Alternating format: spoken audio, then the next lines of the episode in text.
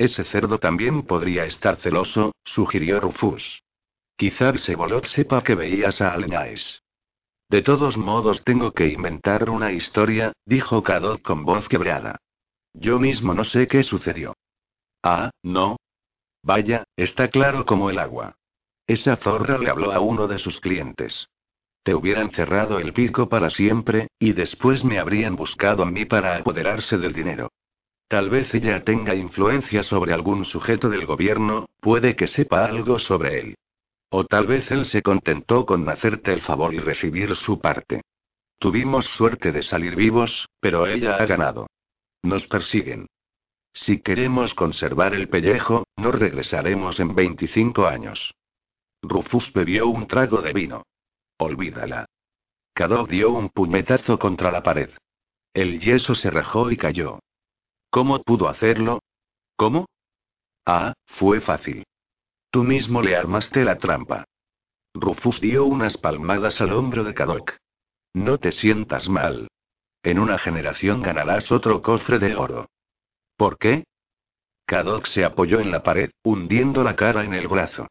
Rufus se encogió de hombros. Una puta es una puta. No, pero ella, es inmortal, le ofrecí, Cadog no pudo continuar.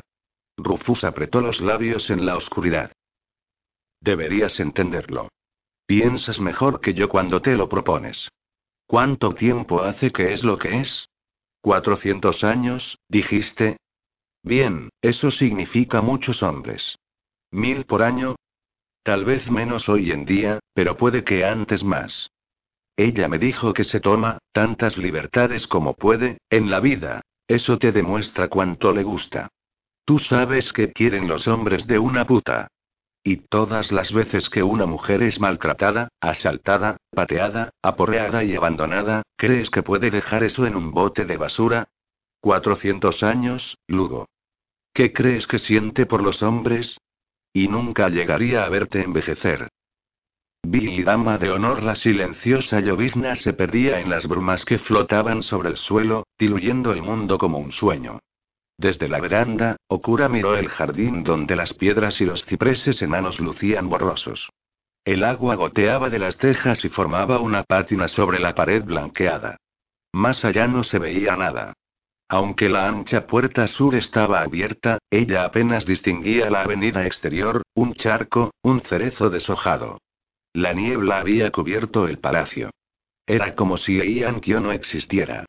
Okura tiritó y regresó a sus aposentos. Las dos o tres criadas con quienes se cruzó estaban cubiertas de ropa acolchada. Sus kimonos superpuestos mantenían el calor, y los colores invernales cuidadosamente escogidos preservaban una melancólica elegancia. El aliento flotaba como un fantasma. Cuando Okura entró en la mansión, el crepúsculo la envolvió. Era como si el frío también la envolviera. Las persianas y postigos podían contener el viento, pero la humedad se filtraba y los braseros servían de poco. Sin embargo, la aguardaban ciertas comodidades. Masamichi había tenido la gentileza de adjudicarle una plataforma para dormir en el pabellón oeste. Entre los biombos corredizos que separaban la habitación, un par de cofres y una mesa de go se agazapaban en el suelo. Okura imaginó que deseaban ocultarse debajo del grueso tatami que cubría la platier. No había nadie más, así que las cortinas estaban cerradas. Bajo la luz fluctuante de algunas palmatorias, el futón y los cojines parecían bultos negros. Okura abrió el armario donde estaba su coto. Era uno de los legados que aún no habían retirado. Se llamaba Canción del Cuplillo. Cuán apropiado para un día como ese, pensó. El pájaro que es el amante inconstante, que puede llevar mensajes entre los vivos y los muertos, que encarna el ineluctable paso del tiempo. Tenía en mente una melodía que le agradaba en la infancia. Luego siempre la había tocado para sus hombres, esos dos amantes a quienes quería de veras. Pero no, recordó que el instrumento ahora estaba afinado para una modalidad invernal. Una criada entró en la habitación, se acercó, saludó con una reverencia y gorjeó. Un mensajero del noble señor Yasuira acaba de llegar, señora. Sus modales no revelaban sorpresa. La relación entre Chikuzen no Okura, dama de honor de la casa del ex emperador Tsuchimikado, y Nakaari no Yasuira, hasta hacía poco un consejero menor del emperador Goutoba, se remontaba a muchos años atrás. Ella lo llamaba Miyuki, nieve espesa, porque esa había sido la primera excusa que puso él para pasar la noche con ella. Tráelo, dijo Okura, con el pulso trémulo. La criada se marchó. Regresó cuando el mensajero apareció en la veranda. Como la luz le daba en la espalda, Okura no solo pudo ver a través de la persiana traslúcida que era un niño, sino que notó que la chaqueta de brocado estaba seca y que los pantalones blancos apenas estaban arrugados. Además de usar una capa de paja, debía de haber viajado a caballo. Esbozó una sonrisa al pensar que nieve espesa conservaría las apariencias hasta el final. Dejó de sonreír. Se acercaba el final para ambos. Con el apropiado ritual, el mensajero deslizó lo que traía bajo la persiana, dándoselo a la criada y se arrodilló esperando la respuesta. La criada le llevó la carta a Okura y salió. Okura la desenrolló. Yasuira había usado un papel verde claro, sujeto a un broche de sauce. La caligrafía era menos precisa que en otros tiempos. Yasuira era miope. Consternadamente he sabido que perdiste tu posición en la corte. Esperaba que la consorte del ex emperador te protegiera de la ira que ha caído sobre tu pariente Chikuzen no Masamichi. ¿Qué será de ti, privada de su protección cuando tampoco yo puedo hacer nada? Esta es una pena que solo Tufu podría expresar. A mi pobre intento añado el deseo de que al menos podamos vernos pronto. En el año que languidecen mis mangas, que yacían sobre las tuyas, están húmedas como la tierra, aunque la lluvia que las cubre es sal de un mar de pesadumbre por ti sin duda, los poemas de Yasuirano serían citados junto a los del gran maestro chino, pensó Okura. No obstante, sintió un repentino deseo de verlo. Se preguntó por qué. El ardor que habían sentido antaño se había enfriado convirtiéndose en amistad. Ya no recordaba la última vez que habían compartido el lecho. Bien, un encuentro podría fortalecerlos con el conocimiento de que ninguno de ambos estaba solo en el infortunio. Okura había oído que el nuevo gobernador militar estaba confiscando miles de propiedades de familias que habían apoyado la causa del emperador. Pero eso era solo un número, tan irreal como la vida interior de un labriego, un peón o un perro. Esa casa quedaría en manos de un seguidor del clan Ojo, pero para ella solo había significado un alojamiento que se le brindaba por deber hacia antepasados comunes. Lo que le dolía de veras era que la hubieran echado de la corte. La separaba de su mundo. Aún así, en poco tiempo habría partido de todas maneras. Sin duda, el aislamiento de Yasuira era peor. Deberían solazarse mutuamente. Uno debía respetar las formas, aun al responder lo que reconocía como una súplica. Okura se arrodilló en silencio, componiendo, decidiendo, antes de llamar a una criada. Quiero una rama de ciruelo, ordenó. Eso complementaría su respuesta con mayor sutileza que el cerezo. De sus materiales para escribir escogió una hoja color gris perla. Cuando terminó de preparar la tinta, ya veía las palabras con claridad. Eran solo otro poema. Los capullos fueron fragantes, luego se marchitaron y volaron dejando amargo fruto. Cayó, y en ramas desnudas un brote llama a otro a través del viento. Él comprendería y vendría. Preparó el envoltorio con la elegancia que merecía y se lo dio a una criada para que lo entregara al mensajero. Este viajaría deprisa por la ciudad, pero el carruaje tirado por bueyes del amo, el único medio adecuado para un noble, tardaría casi una hora. Okura tenía tiempo para prepararse. Se examinó la cara en un espejo a la luz de una palmatoria. Nunca había sido bella. Demasiado delgada, pómulos demasiado enérgicos, ojos demasiado anchos, boca demasiado grande.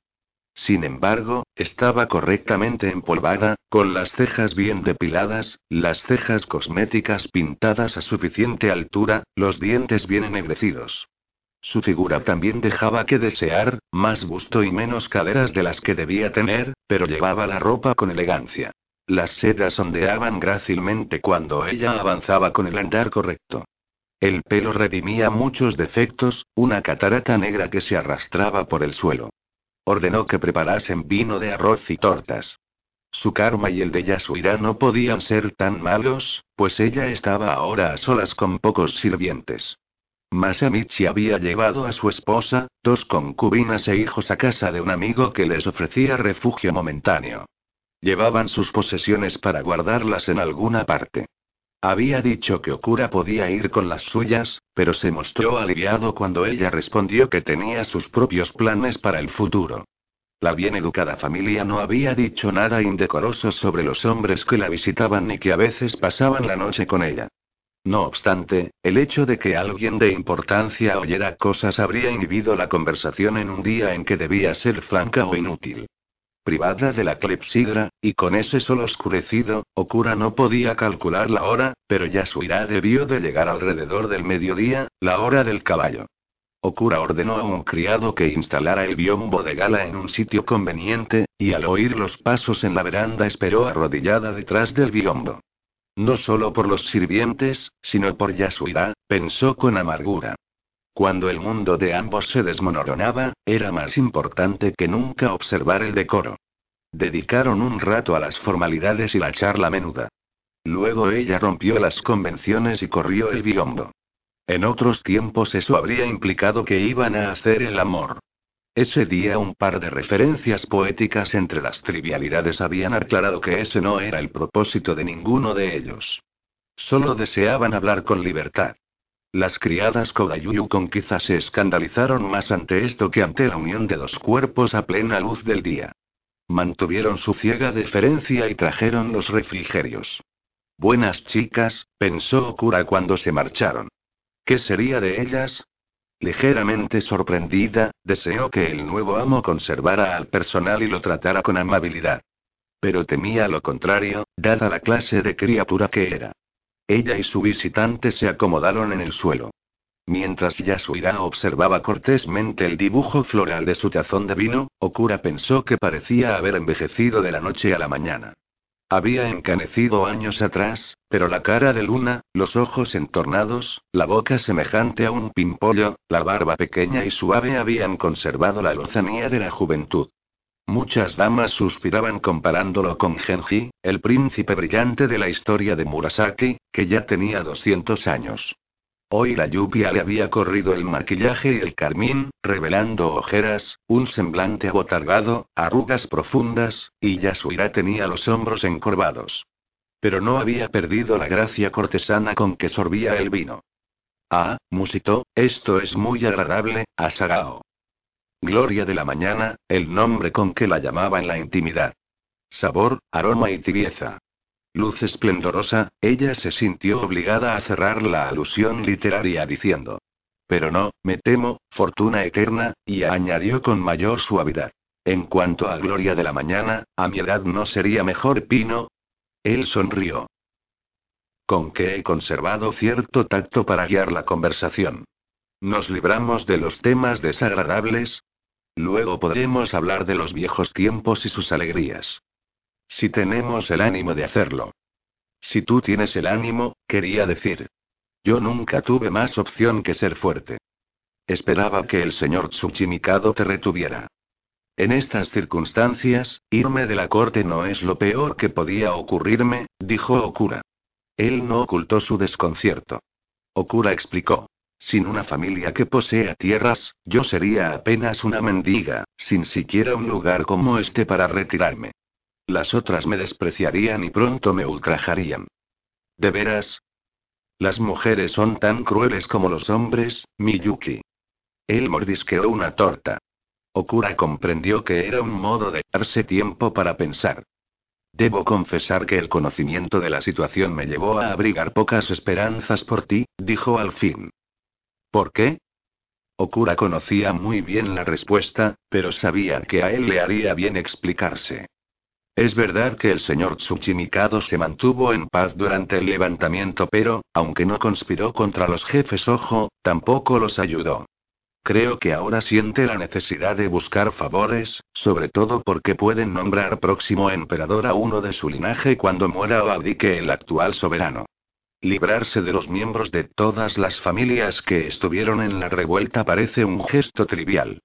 Empero, es un gesto, y el señor Tokifusa, a quien han designado gobernador militar de Yankio, reparará en él. Me pregunto qué pecado de una vida pasada instó al señor Gotoba a tratar de recobrar el trono que había abandonado, musitó Okura. Ah, no fue una locura, sino un noble esfuerzo que debió haber triunfado. Recuerda que su hermano, el entonces emperador Juntoku, estuvo junto a él, así como familias como las nuestras y sus seguidores, soldados de los Taira que deseaban vengar lo que los Minamoto habían hecho a sus padres. Incluso muchos monjes empuñaron las armas. Okura se estremeció. Sabía que los monjes del monte y a menudo bajaban a la ciudad para sembrar el terror, no solo mediante amenazas sino con palizas, muertes, saqueos e incendios. Iban para imponer decisiones políticas que ellos deseaban. Pero eran mejores que las pandillas de malhechores que dominaban la mitad oeste de la capital. No, sin duda fallamos por nuestros propios pecados anteriores, continuó Yasuira. Cuánto hemos caído desde los días dorados. Habríamos vencido para un emperador que gobernara de verdad. ¿Qué quieres decir? Preguntó necesitaba expresar su amargura. Okura, intuyendo que él. Vaya, protestó Yasuira, durante generaciones el emperador solo ha sido un títere en manos de los poderosos, entronizado en la infancia y obligado a retirarse cuando era un adulto. Y entre tanto, los clanes han irrigado la tierra con sangre luchando para decidir quién nombraría al shogun. Recobró el aliento y continuó precipitadamente. El shogun es el jefe militar de Kamakura, el verdadero amo del imperio. O lo era. Hoy, hoy los Ojo han ganado las guerras entre clanes, y el shogun de ellos es un niño, otro títere que dice lo que sus señores desean que diga. Se contuvo y pidió disculpas. Suplicó el perdón de Asagao. Debes de estar escandalizada ante mi franqueza. Y sin necesidad, pues por cierto una mujer no puede entender estas cosas. Okura, que había mantenido los oídos abiertos y la mente alerta el tiempo suficiente para saber todo lo que él había contado, replicó. Desde luego, no son para ella. Pero sí entiendo que sientes pesar por lo que hemos perdido. Pobre Miyuki, ¿qué será de ti? Yo estaba en mejor posición para solicitar lenidad que Masamichi o la mayoría de los demás, continuó con más calma. Así obtuve autorización para ocupar mi mansión de Eiankyo por un corto tiempo. Después tendré que marcharme. Iré a una granja del este que me permitirán conservar, más allá de Ise. Los arrendatarios me mantendrán a mí y al resto de mis dependientes. Pero en la pobreza. Y tan lejos, entre toscos campesinos. Será como haber cruzado el borde del mundo. Él asintió. A menudo caerán todas mis lágrimas. Aún así, ella no pudo seguir la cita, pues había tenido pocas oportunidades de practicar el chino hablado, pero dedujo que se trataba de conservar el sosiego en la adversidad. He oído que se ve la montaña sagrada Fuji. Y podré llevar conmigo algunos libros y mi flauta. Entonces no estás destruido del todo. Esa es una mota brillante en el aire oscuro. ¿Y qué será de ti? ¿Qué le ha ocurrido a esta casa? Ayer vino el varón, que tomará posesión de ella. Un patán con la cara sin empolvar, curtido como un labriego, hirsuto, tosco como un mono, gruñendo en un dialecto tan bárbaro que apenas pude comprenderlo. En cuanto a los soldados del séquito, no parecen salvajes de Hokkaido. Sí, el conocimiento de lo que dejo atrás tal vez aplaque mi añoranza por Kyo. Nos dio unos días para realizar nuestros preparativos. Yasuira titubeó. La mía no será existencia adecuada para una dama bien nacida, dijo al fin. Sin embargo, si no tienes nada más, ven con los míos. Por el resto de nuestros días procuraremos consolarnos mutuamente. Te lo agradezco, viejo y querido amigo, murmuró Okura, pero me aguarda mi propio camino. Él vació el cuenco de vino. Ella lo llenó de nuevo. ¿De veras? Permíteme sentir alegría por ti, no decepción por mí. ¿Quién te acogerá? Nadie. Buscaré el templo de Gashiyama, donde a menudo estuve con la ex consorte imperial y el sumo sacerdote me conoce. Iré a tomar mis votos. No había esperado que él demostrara consternación. Yasuira casi soltó el cuenco. El vino le salpicó la túnica. ¿Qué? ¿Hablas de votos plenos? ¿Te transformarás en monja? eso creo. Te cortarás ese bello pelo, te pondrás vestimentas toscas y negras, vivirás. ¿Cómo vivirás? Ni el bandido más feroz se atreve a hacer daño a una monja. La cabaña más humilde no le niega refugio ni arroz. Me propongo ir en perpetua peregrinación, de altar en altar, para ganar méritos en los años de vida que me resten. Okura sonrió. Durante esos años, quizá pueda visitarte en ocasiones. Entonces recordaremos juntos. Él meneó la cabeza, confundido. Como la mayoría de los cortesanos, nunca había ido lejos, rara vez a más de un día de viaje de Iankyo. Y lo había hecho en carruaje, para asistir a ceremonias que para gente como él eran más sociales que religiosas. Para contemplar capullos en la campiña primaveral o las hojas de arce en otoño. Para admirar el claro de luna en el lago Biwa y componer poemas sobre ello. A pie, murmuró. Caminos que con la lluvia se convierten en lodazales. Montañas, desfiladeros, ríos caudalosos. Hambre, lluvia, nieve, viento, un sol aplastante. Plebeyos ignorantes. Bestias, demonios, fantasmas. No. Dejó el cuenco, se enderezó, habló con firmeza. No lo harás. Sería arduo para un hombre joven. Tú eres una mujer de cierta edad, y perecerás miserablemente. No lo toleraré. En vez de recordarle que él no tenía autoridad sobre ella, pues su preocupación era conmovedora, Okura preguntó dulcemente. ¿Te parezco frágil? Él guardó silencio. La escrutó con los ojos como deseando atravesar las vestiduras y mirar el cuerpo que otrora había poseído. Pero no, pensó ella, eso jamás se le ocurriría.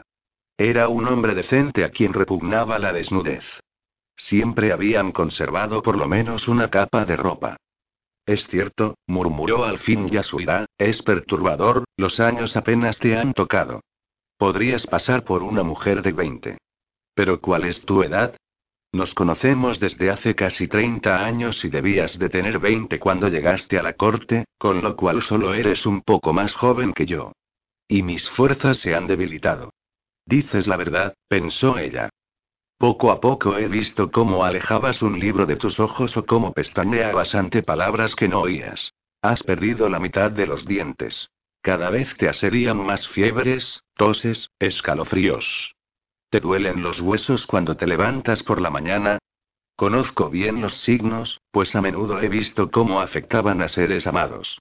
Había sentido el impulso días atrás, cuando supo la mala noticia y comenzó a pensar qué significaba y qué debía hacer. Había intentado combatirlo, pero en vano. ¿Qué mal habría en seguirlo? Podía confiar en este hombre, aunque no sabía si aplacaría su dolor o lo agudizaría. Decidió ser franca. Al menos le daría algo en qué pensar además de su gran pérdida, en la soledad que le esperaba. No tengo la edad que crees, querido, dijo en voz baja. ¿Deseas conocer la verdad? Te advierto que al principio pensarás que estoy loca. Él la estudió antes de responder con la misma suavidad. Lo dudo. Hay en ti algo más de lo que muestras. Siempre lo he sabido de forma vaga, pero con certeza. Quizá nunca me he atrevido a preguntar. Entonces eres más sabio de lo que yo creía, pensó Okura. Su decisión se afirmó. Salgamos, dijo. Nadie más debe oír lo que te contaré. Salieron juntos a la veranda sin ponerse abrigo. Rodearon el pabellón y caminaron por una galería cubierta hasta un kiosco que estaba al borde del estanque.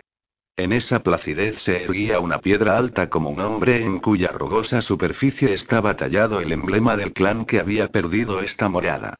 Okura se detuvo. He aquí un buen sitio para demostrarte que ningún espíritu maligno usa mi lengua para decir falsedades, dijo Okura. Recitó solemnemente un pasaje escogido del Sutra del Loto. Sí, eso es suficiente, dijo Yasuda con igual gravedad. Pertenecía a la secta Amirist, que sostenía que el Buda mismo protege a la humanidad. Se quedaron observando objetos de casta belleza. La neblina cubría el kiosco y dejaba gotas en el pelo, la ropa y las pestañas. El frío y el silencio eran como presencias remotas. Tú supones que tengo 50 años, dijo Okura, pero tengo más del doble. Él contuvo el aliento, la miró fijamente, desvió los ojos, y preguntó con estudiada calma. ¿Cómo es posible? No lo sé, suspiró Okura. Solo sé que nací durante el reinado del emperador Toba, durante el cual el clan Fujiwara gobernaba con tanta energía que mantenía la paz por doquier. Me crié como cualquier niña de buena cuna, salvo que nunca estuve enferma, pero cuando llegué a ser plenamente mujer, todo cambio cesó en mí, y así ha sido desde entonces. ¿Cuál es tu karma? Susurró Yasuira. Te repito que no lo sé. He estudiado, orado, meditado, practicado austeridades, pero no he alcanzado la iluminación. Al fin decidí que lo más conveniente era continuar esta larga vida como pudiera. Eso debe ser, difícil. Lo es. ¿Por qué no te has revelado? Dijo Yasuida con voz trébula. Debes de ser una santa, una bodhisattva. Sé que no lo soy. Sufro la turbación, la incertidumbre y el tormento del deseo, el miedo, la esperanza, todos los males de la carne. Además, a medida que otros reparaban en mi longevidad, me topé con celos, despecho y espanto. Sin embargo, no he podido renunciar al mundo y retirarme a una vida de sagrada pobreza. No sé qué soy, Miyuki, pero no soy santa. Él caviló. La bruma se arremolinaba más allá de la muralla del jardín. ¿Qué has hecho? preguntó al fin. ¿Cómo has pasado los años? Cuando tenía 14 años, un hombre de más edad, cuyo nombre ya no importa, fue a buscarme. Como era influyente, mis padres lo alentaron. Yo no le tenía afecto, pero no sabía cómo rehusar. Al fin pasó las tres noches conmigo y luego me hizo esposa secundaria. También me consiguió una posición en la corte de Toba, quien para entonces había abdicado. Le di hijos, y dos de ellos vivieron. Toba murió. Poco después murió mi esposo. Para entonces las guerras entre los Taira y los Minamoto habían estallado. Aproveché para abandonar el servicio de la viuda de Toba y, llevando mi herencia, regresé a la familia donde nací. Fue una ayuda que una dama que no está en la corte viva tan apartada. Pero qué existencia tan vacía. Al final confié en un amante que tenía, un hombre de cierta riqueza y poder. Me llevó a una finca rural, donde pasé varios años. Entretanto, él dio a mi hija en matrimonio en otra parte.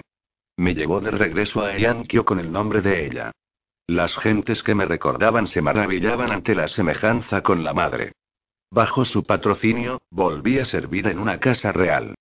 Poco a poco superé el desprecio que sienten por lo provincianos. Pero cuando notaron que yo conservaba la juventud, ¿deseas oírlo todo? Dijo en un arrebato de fatiga. Esta ha sido mi tercera renovación. Los trucos, los engaños, los hijos que he alumbrado, logrando que de un modo u otro los adoptaran en otra parte, para que no resultara demasiado obvio que ellos envejecían mientras yo no. Eso ha sido lo más doloroso. Me pregunto cuánto más podré resistir. Por lo tanto, abandonas todo, jadeó él. Ya era hora. Vacilé a causa de la lucha, la incertidumbre acerca del destino de mis parientes. Bien, eso ya está decidido. Es casi una liberación. Si tomas votos de monja, no podrás regresar aquí como antes. No lo deseo. Estoy harta de las mezquinas intrigas y las buenas diversiones. Son menos las estrellas de la medianoche que los bostezos que he ahogado, las horas que he mirado el vacío esperando que algo ocurriera, cualquier cosa. Le tocó la mano. Tú me diste una razón para quedarme. Pero ahora tú también debes irte. Además, me pregunto cuánto tiempo más podrán mantener la farsa en Iankyo. Creo que escoges un camino más difícil del que imaginas. No más difícil, creo yo, que la mayoría de los caminos en los tiempos venideros. Es una época cruel. Al menos una monja vagabunda cuenta con el respeto de la gente, y nadie le hace preguntas. Tal vez un día incluso llegue a comprender por qué sufrimos como sufrimos. ¿Podría yo demostrar tanto valor como el de ella? Le preguntó Yasuira a la lluvia. Ella le tocó la mano una vez más. Temí que esta historia te angustiara. Él seguía mirando la bruma plateada. Por tu causa, tal vez. No ha cambiado lo que eres para mí. Mientras yo viva, siempre serás mi gloria de la mañana. Y ahora me has ayudado a recordar que afortunadamente soy mortal. Rezarás por mí. Siempre, prometió ella. Permanecieron un rato en silencio, luego entraron. Hablaron de cosas gratas y evocaron recuerdos felices, placeres y deleites que habían compartido. Él se achispó un poco. No obstante, cuando se dijeron adiós, lo hicieron con la dignidad propia de un noble y una dama de la corte imperial. X fantasmas la despertó el humo. Le rozaba las fosas nasales, le raspaba los pulmones. Tosió. Se le partía el cráneo. Las astillas cayeron con estrépito. Se estrellaron como trozos de hielo en un lago bajo la tormenta. Tosió de nuevo, y de nuevo. En medio del ruido y del filoso dolor oyó una crepitación cada vez más fuerte. Abrió los ojos. El humo los inflamó. Borrosamente vio las llamas. Todo ese lado de la capilla estaba ardiendo. El fuego ya lamía el techo. No podía distinguir los santos pintados, ni los iconos de las paredes, habían desaparecido. Pero el altar seguía en pie. Entre las volutas de humo y la penumbra fluctuante, la mole del altar parecía temblar. Tuvo la vaga sensación de que flotaba a la deriva, de que pronto la alcanzaría y la aplastaría o se perdería para siempre en la humareda. Entre las varadas de calor se arrastró a gatas. Por un tiempo no pudo alzar la cabeza. Le dolía demasiado. Luego algo en el límite de su visión la guió en un lento bamboleo. Se incorporó a duras penas y trató de comprender. La hermana Elena. Tendida de espaldas. Muy quieta, más que el altar, totalmente tiesa. Ojos donde bailaba la luz del luego. La boca abierta, la lengua fuera, seca. Piernas y abdomen asombrosamente blancos contra el suelo de arcilla y el hábito que los dejaba al desnudo. Gotas blancas relumbrando sobre la entrepierna. Brillantes manchas de sangre en los muslos y el vientre. A Bárbara se le revolvió el estómago.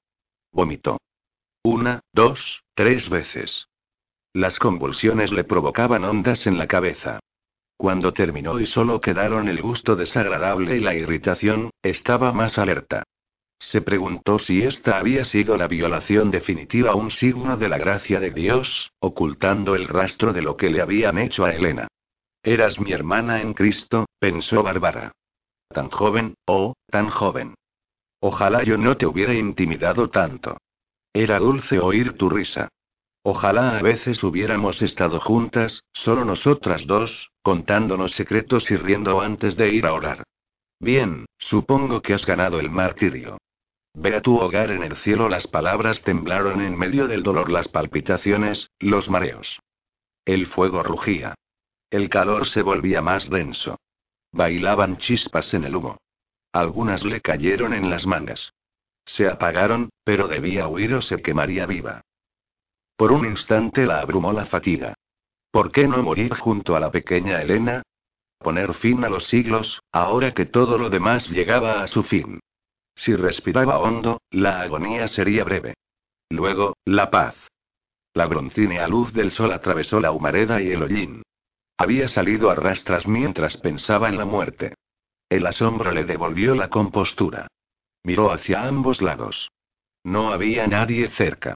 Los edificios, construidos principalmente con madera, ardían a su alrededor. Logró levantarse y alejarse dando tumbos. Más allá de los edificios, la dominó una cautela animal. Se agazapó junto a una pared y atisbó. El monasterio y el convento estaban cerca de la ciudad, como era habitual. Los religiosos habrían hallado refugio detrás de las defensas. Pero no habían tenido tiempo. Los tártaros llegaron de pronto, interponiendo sus caballos entre ellos y la seguridad. Retrocedieron y rogaron a la Virgen, los santos y los ángeles. Poco después, esos salvajes se les acercaron aullando como perros. Bárbara se dio cuenta de que no había gran diferencia. Pero Yaslav había caído. Sin duda los tártaros la habían asolado antes de ir a la casa de la Virgen. Una monstruosa nube negra se elevaba desde las murallas, tocando el cielo, donde se deshacía en borrones sobre la pureza del atardecer. Abajo crecían las llamas, tiñendo las sombras con un rojo inquieto. Bárbara recordó que el Señor se presentaba a los israelitas como una columna de humo durante el día y una columna de fuego durante la noche. ¿Acaso su voz rugía como la pila que había sido Preyaslable? En la campiña ondulante también ardían villorrios y huían sombras. Los tártaros parecían estar reunidos cerca de la ciudad. Grupos de jinetes cabalgaban por los campos hacia el cuerpo principal.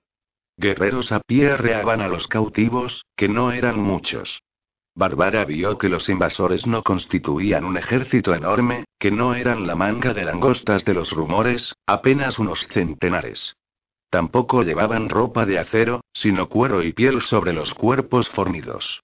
A veces se veía un destello, pero debía de ser un arma y no un yelmo.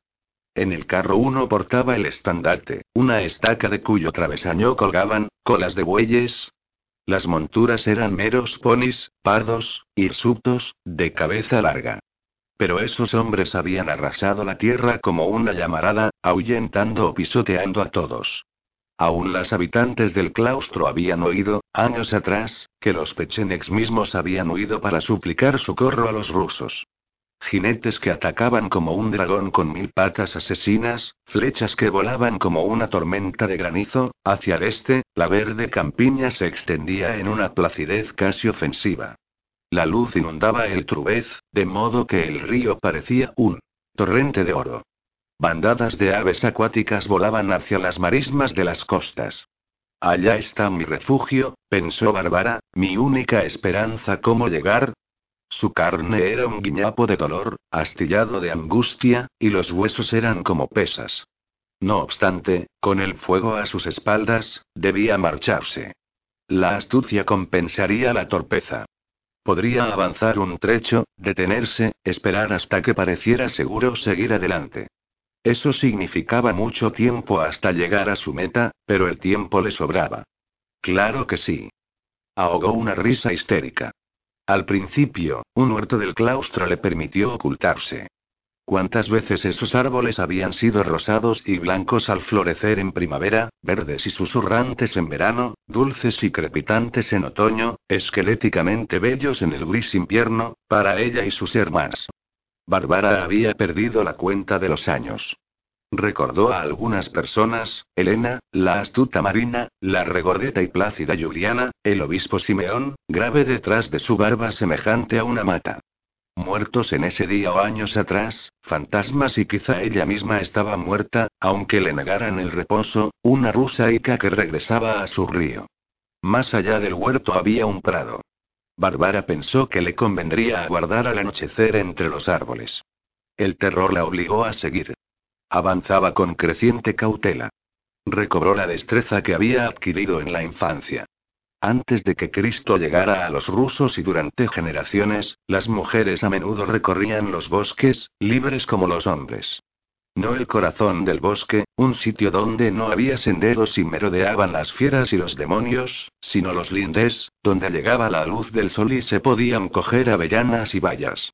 Ese verdor perdido parecía más cercano que el claustro. No recordaba qué había sucedido cuando el enemigo se acercó al santuario. Oyó pisadas y se tumbó en la hierba. A pesar de la fatiga, el corazón le martilleaba y sentía un canturreo entre las sienes. Por suerte no se había quedado en la capilla.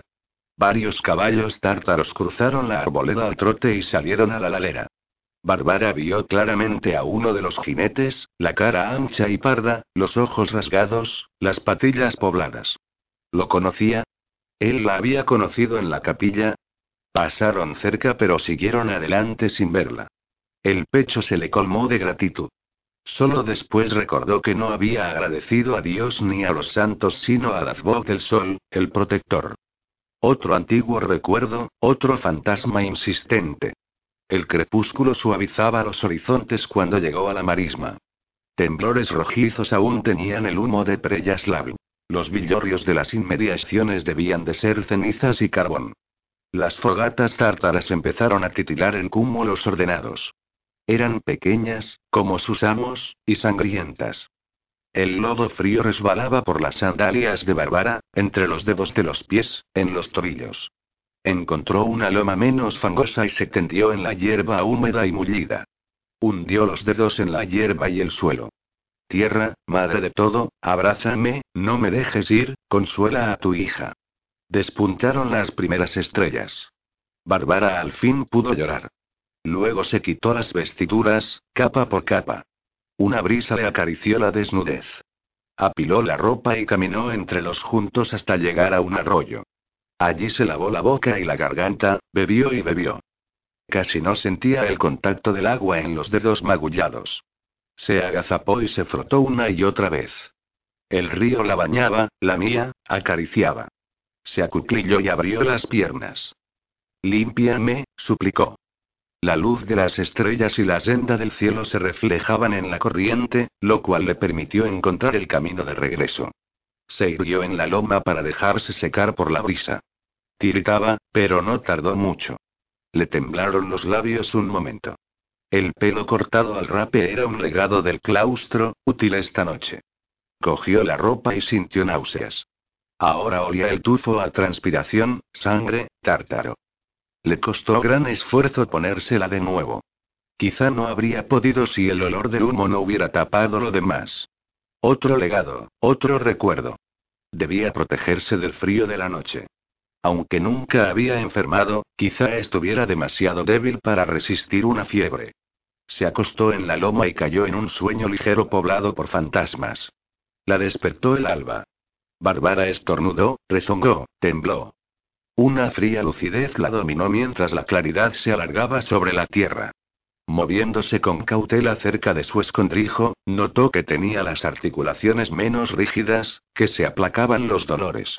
Las heridas aún dolían, pero menos a medida que el día las entibiaba. Sabía que sanarían. No se alejó de los juncos, pero en ocasiones echaba una ojeada. Vio que los tártaros abrevaban los caballos, pero el río disolvía la suciedad antes de que llegara a ella. Cabalgaban de un horizonte al otro. A menudo regresaban con bultos, botín. Cuando las sombras movedizas del campamento se apartaron, logró ver a los cautivos, apiñados y bajo vigilancia. Niños y mujeres jóvenes, supuso, los que valía la pena tomar como esclavos. Los demás yacían muertos en las cenizas. No recordaba sus últimas horas en el claustro. Un golpe en la cabeza podía haber producido ese efecto. Y no deseaba saber nada. Bastaba con la imaginación. Cuando irrumpieron los jinetes, las religiosas se debían de haber dispersado. Quizá Bárbara había cogido la mano de Elena y la había guiado hasta la capilla de Santa Eudoxia. Era un edificio pequeño, apartado, y no albergaba tesoros. Esperaba que esos demonios lo pasaran por alto. Pero no fue así. ¿Qué había ocurrido? ¿Cómo había muerto Elena? Bárbara, bien, esperaba haberse defendido, obligado a tres o cuatro a cerrarla por turnos. Era grande y fuerte, una superviviente habituada a cuidarse. Supuso que al fin, un tártaro, quizá cuando ella lo mordió, le había aplastado la cabeza contra el suelo. Pero Elena, Elena era menuda, frágil, dulce, soñadora. Se habría quedado inerme mientras ese horror continuaba. Tal vez el último hombre, al ver cómo su compañero castigaba a Bárbara, había hecho lo mismo con Elena y ella murió. También dieron por muerta a la compañera, se abrocharon los pantalones y se fueron. ¿No les importaba? Al menos no habían usado cuchillos. Bárbara no habría sobrevivido a eso. Aunque su cráneo parecía bastante duro, quizá ni siquiera se hubiera levantado a tiempo para escapar, salvo por la vitalidad que la mantenía inmortal. Tendría que darle gracias a Dios. No, jadeó, primero. Te agradezco por permitir que Elena muriera. Habría quedado deshecha, condenada a días de obsesión y noches de insomnio. No encontró otra cosa que agradecer. El río y las horas se deslizaban con un murmullo. Piaban pájaros. Las moscas zumbaban en densos enjambres, atraídas por su ropa pestilente. El hambre empezó a acuciarla. Recordó otra antigua destreza, se tendió de bruces en el lodo de un charco formado por unas matas a la deriva, esperó. Ya no estaba sola. Los fantasmas se apinaban. Acariciaban, tironeaban, susurraban, llamaban. Al principio eran horribles. La tomaban contra su voluntad, esposos ebrios y dos canallas que la habían sorprendido en esos años de vagabundeo. Con un tercero había tenido suerte y lo había apuñalado primero. Arde en el infierno con esos tártaros, grunó. He vivido más que tú. Viviré más que ellos. Sí, y los recuerdos. En todo caso, vencería a los nuevos fantasmas como había superado a los viejos. Quizá tardara años, tenía años por delante, pero al fin la fortaleza que la había mantenido viva tanto tiempo le permitiría gozar de la vida. Buenos hombres, volved a mí. Os echo de menos. Fuimos felices juntos, ¿verdad? Papá. El abuelo de barbas blancas, a quien podía pedirle cualquier cosa. Su hermano mayor Bogdan, cómo reñían, pero qué apuesto fue después, hasta que una enfermedad le comió las entrañas y lo abatió. Su hermano menor, sí, y sus burlonas hermanas, a quienes tanto quería. Vecinos. Dir. Quien la besaba tímidamente en un prado de tréboles donde zumbaban las abejas. Ella tenía 12 años y el mundo se tambaleaba. Vladimir, el primero de sus esposos, un hombre fuerte hasta que la edad lo debilitó, pero siempre tierno con ella. Esposos posteriores, los que le habían gustado. Amigos que la habían defendido, sacerdotes que la habían consolado cuando la dominaba la pena. Recordaba bien al feo y pequeño Glebiliev, el primero que la ayudó a escapar cuando su hogar se transformó en una trampa. Y sus hijos, sus nietos y bisnietos, arrebatados por el tiempo. Cada fantasma tenía una cara que cambiaba, envejecía y al fin era la máscara de la muerte. No, no todos. Algunos habían sido muy fugaces. Recordaba con extraña nitidez a ese mercader extranjero. ¿Kadok? Sí, Kadok. Le alegraba no haber visto cómo se derrumbaba, ¿cuándo? Doscientos años, desde esa noche en Kyiv. Aunque quizá hubiera muerto pronto, en la flor de la juventud. Otros eran borrosos. No sabía si algunos eran reales o meros jirones de sueños que se pegaban a la memoria. Una rana chapoteó entre los juncos, cerca de la arboleda. Se acomodó, gorda, blanca y verde, para cazar moscas. Bárbara se quedó inmóvil. Notó que la rana miraba hacia otra parte. Estiró la mano. La fría y resbalosa rana se resistió hasta que Bárbara le golpeó la cabeza. La descuartizó, la mordisqueó arrancando la carne de los huesos, los arrojó al río mascullando las gracias. Flotaban patos en la corriente. Bárbara podía quitarse la ropa, zambullirse y nadar bajo el agua hasta coger una de las patas. Pero quizá los tártaros la vieran.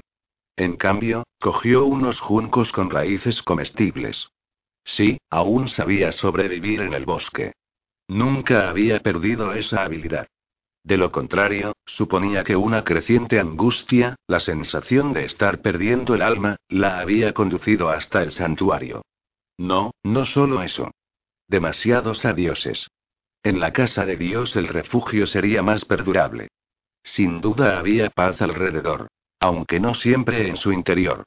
Los apetitos de la carne se negaban a morir, entre ellos el deseo de sentir una pequeña tibieza en los brazos, una boquita de amamantar.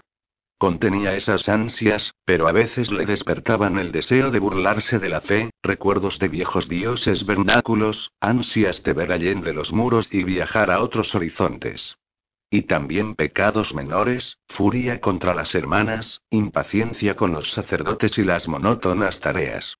No obstante, había paz. Entre las faenas, los enfados y la desconcertada búsqueda de santidad hubo horas en las que pudo, año a año, reconstruirse. Descubrió cómo ordenar los recuerdos, tenerlos disponibles en vez de permitir que se esfumaran o que la abrumaran con su variedad. Tomó a sus fantasmas. El viento agitó los juncos. Ella tembló también. ¿Y si había fracasado? Si no estaba sola en el mundo, ¿era el destino común de su especie errar sin saberlo y perecer sin ayuda? ¿O ella era la única que sufría esa bendición o maldición? Por cierto, el claustro no tenía registros de tales seres, desde que Matusalén había vivido en la alborada del mundo. Tampoco ella había contado nada a nadie, al principio. La cautela de siglos se lo impedía. Se había presentado como una viuda que tomaba los hábitos porque la iglesia exhortaba a las viudas a hacerlo.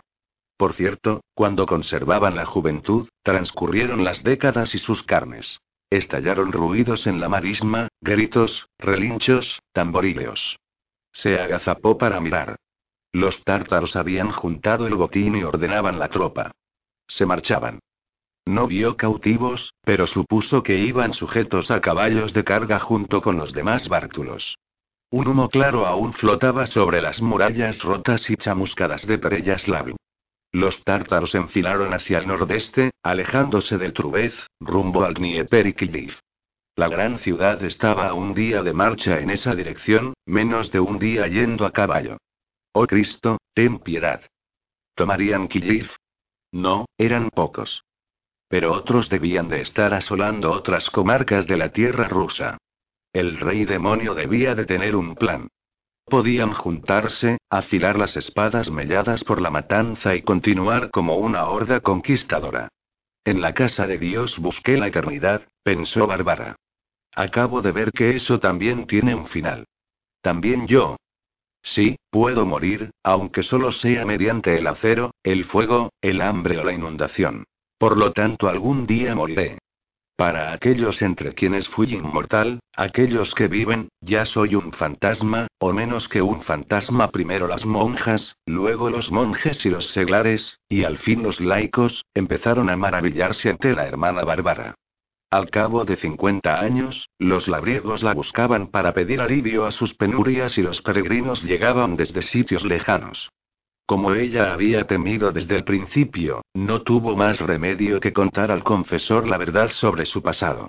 Con el renuente permiso de Bárbara, él le contó al obispo Simeón. Este planeaba informar al metropolitano. Si la hermana Bárbara del claustro de la Virgen no era una santa, y ella declaraba que no lo era, se trataba de un milagro. ¿Cómo conviviría ella con eso? Pero ya no tendría que hacerlo. El obispo, los sacerdotes y los creyentes habían muerto o huido. Los anales del claustro estaban quemados. En otras partes todo estaba igualmente destruido, o lo estaría pronto, o estaba condenado a ajarse en el olvido ahora que la gente tenía tantas muertes en que pensar. Algunos la recordarían, pero rara vez tendrían la oportunidad de mencionarla y el recuerdo moriría con ellos. Los tártaros habían venido como una negación de Dios.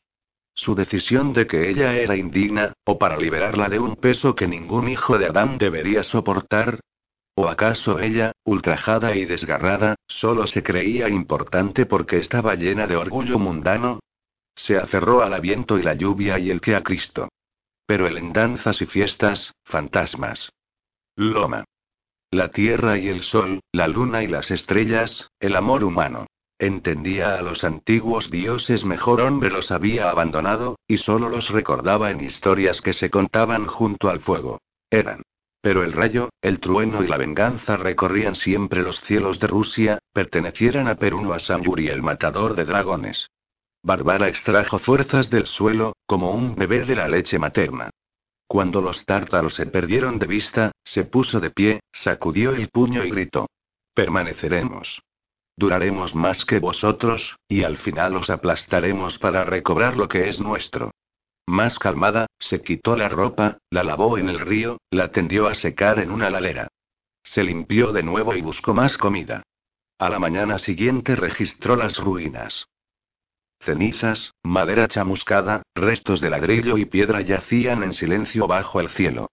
Quedaban en pie un par de iglesias manchadas de hollín. Dentro había cadáveres por doquier. Fuera, los muertos eran muchos más, y estaban en peores condiciones. Las aves carroñeras reñían y echaban a volar con una salva de aleteos y graznidos cuando Bárbara se acercaba. No podía hacer nada, salvo ofrecer una plegaria. Encontró ropa, zapatos, un cuchillo intacto y otros utensilios. Tomándolos, sonrió y susurró gracias al fantasma del dueño. El viaje sería arduo y peligroso. No pensaba detenerse hasta encontrar el nuevo hogar que deseaba, fuera donde fuese. En el alba, antes de partir, le dijo al cielo. Recuerda mi nombre. Ya no soy Bárbara. De nuevo soy Esboboda. Libertad. X en las colinas. Uno una aldea se acurrucaba allí donde las montañas iniciaban su largo ascenso hacia el Tíbet. En tres lados el valle se erguía abruptamente, cerrando los altos horizontes. Un arroyo del oeste se despeñaba por altos bosques de cipreses y robles enanos, centelleaba formando una cascada, gorgoteaba entre las casas y se perdía en los bambúes y los terrenos escabrosos del este. La gente cultivaba trigo, soja, hortalizas, melones, algunos árboles frutales en el suelo del valle y en pequeñas terrazas. Tenía cerdos, pollos y un estanque con peces. La veintena de casas de arcilla con techo de hierbas y sus habitantes habían estado allí tanto tiempo que el sol, la lluvia, la nieve, el viento y el tiempo los habían fundido con el paisaje, y formaban parte de él como el pavo real, el panda o las flores silvestres en primavera. Hacia el este se abría una vista de irregularidades boscosas, verdes y pardas. A izquierda y derecha picos nevados flotaban en el cielo. Una carretera serpenteante, apenas una huella, terminaba en la aldea. El tráfico era escaso. Varias veces por año, los hombres emprendían un viaje de días hasta el mercado de una pequeña ciudad y regresaban. Allí pagaban los impuestos en especie. El gobernador rara vez les enviaba un agente. Cuando lo hacía, el inspector se quedaba una sola noche, preguntaba a los ancianos cómo andaban las cosas, recibía respuestas rituales y se marchaba deprisa. El lugar tenía una reputación inquietante. Eso era para los forasteros convencionales. Para otros era sagrado. Dado este aura de extrañeza, y el aislamiento, la guerra y los bandidos no habían tocado la aldea. Seguía sus propias costumbres, soportando solo las penas y calamidades comunes de la vida. En ocasiones, un peregrino superaba los obstáculos, distancia, penurias, peligro, para visitarla. En el curso de las generaciones, algunos de ellos se habían quedado. La aldea los acogía en su paz. Así eran las cosas. Así habían sido siempre. Solo el mito y el maestro conocían los comienzos. Hubo gran alboroto, pues, cuando un pastorcillo fue corriendo a avisar que se acercaba un viajero. Deberías avergonzarte de haber descuidado tu buey, le reprochó el abuelo, pero con dulzura. El niño explicó que primero había amarrado la bestia. Y, a fin de cuentas, ningún tigre se había acercado. El abuelo lo perdonó. Entretanto la gente corría y gritaba. Pronto un discípulo hizo sonar el gong del altar. Una voz metálica vibró, reverberó en tasladeras, se mezcló con el susurro de la cascada y el murmullo del viento. El otoño llega temprano a las colinas altas. Los bosques estaban moteados de marrón y amarillo, la hierba se estaba secando, las hojas caídas crujían cerca de los charcos dejados por la lluvia de la noche anterior. Arriba se arqueaba un cielo inexpresablemente azul, surcado por pájaros. Los gritos de las aves flotaban en el aire de la ladera. El humo de los hogares era más denso. Cuando el anunciado viajero recorrió el último tramo del camino, los aldeanos reunidos vieron con asombro que era una mujer. La raída bata de tosco algodón estaba desteñida y gris. Las botas estaban igualmente ajadas, y el uso había gastado el callado que le colgaba de la mano derecha. Del hombro izquierdo le colgaba una manta enrollada, igualmente andrajosa, que sostenía un cuenco de madera y un par de enseres más. Pero no era una anciana. El cuerpo era recto y delgado, el andar firme y ágil. La bufanda ondeante dejaba al descubierto un pelo semejante al ala de un cuervo, cortado a la altura de las orejas. Y el rostro curtido y enjuto no tenía arrugas. Nunca había aparecido semejante rostro en esa región. Ni siquiera parecía de la misma raza que los habitantes de las tierras bajas del país. El anciano Edson se adelantó. A falta de mejor ocurrencia, la saludó de acuerdo con el antiguo rito, a pesar de que todos los recién llegados hasta el momento habían sido varones. En nombre del maestro y del pueblo, os doy la bienvenida a nuestra aldea del rocío de la mañana. Que siga en paz la senda de Tao y que los dioses y espíritus os acompañen. Que la hora de vuestra llegada sea afortunada. Entrad como huésped, partid como amigo. Esta humilde persona os lo agradece, honorable señor, respondió ella. El acento era extraño, pero eso no era sorprendente. Vengo en busca de iluminación. Dijo la palabra con temblor. Debía de sentir una gran esperanza. Son se volvió hacia el altar y la casa del maestro y se inclinó. Aquí está el hogar del camino, dijo. Algunos sonrieron con satisfacción. Era su hogar. ¿Podemos saber tu nombre, para comunicarlo al maestro? Preguntó Son. Me llamo Lee, honorable señor, le respondió ella tras un titubeo. Son cabeceó. el viento le agitó la barba blanca. Si has escogido ese, probablemente has escogido bien. En la pronunciación de la forastera, la palabra podía aludir a la medida de distancia. Ignorando los susurros, los murmullos y los cuchicheos, se abstuvo de preguntar más. Ven. Tomarás un refrigerio y te alojarás conmigo. Vuestro, líder, a su debido tiempo, jovencita, a su debido tiempo. Ven, por favor. Los rasgos de Lee adoptaron una expresión insondable, algo entre la resignación y una determinación sin edad. De nuevo, mis humildes gracias, dijo Lee, y lo acompañó. Los aldeanos la dejaron pasar. Algunos le manifestaron sus buenos augurios. Al margen de la natural curiosidad, todos eran tan semejantes en su discreción, aun los niños, como en la ropa acolchada y las manos curtidas. También eran similares los rostros, anchos y de nariz chata, los cuerpos robustos. Cuando desaparecieron Song, su familia y Lee, los aldeanos charlaron un rato y luego regresaron a las fogatas, molinos, telares, herramientas y animales que los mantenían vivos como habían mantenido a sus antepasados desde tiempo inmemorial. El hijo mayor de Song, con esposa e hijos, vivía con el anciano. Permanecían en el fondo, salvo para servir té y comida. La casa era más amplia que la mayoría, cuatro habitaciones dentro de paredes de tierra apisonada, oscuras pero acogedoramente tibias. Aunque las casas tenían un mobiliario tosco y pobre, nadie pasaba necesidades, sino que reinaban la satisfacción y la jovialidad. Son y se sentaron en esteras ante una mesa baja y disfrutaron de un caldo condimentado con granos de pimienta roja, fragantes entre los sabores de otros alimentos colgados bajo el techo. Te lavarás y descansarás antes que nos reunamos con los demás ancianos, prometió. La cuchara de Lee tembló. Por favor, espetó, ¿cuándo puedo ver al maestro?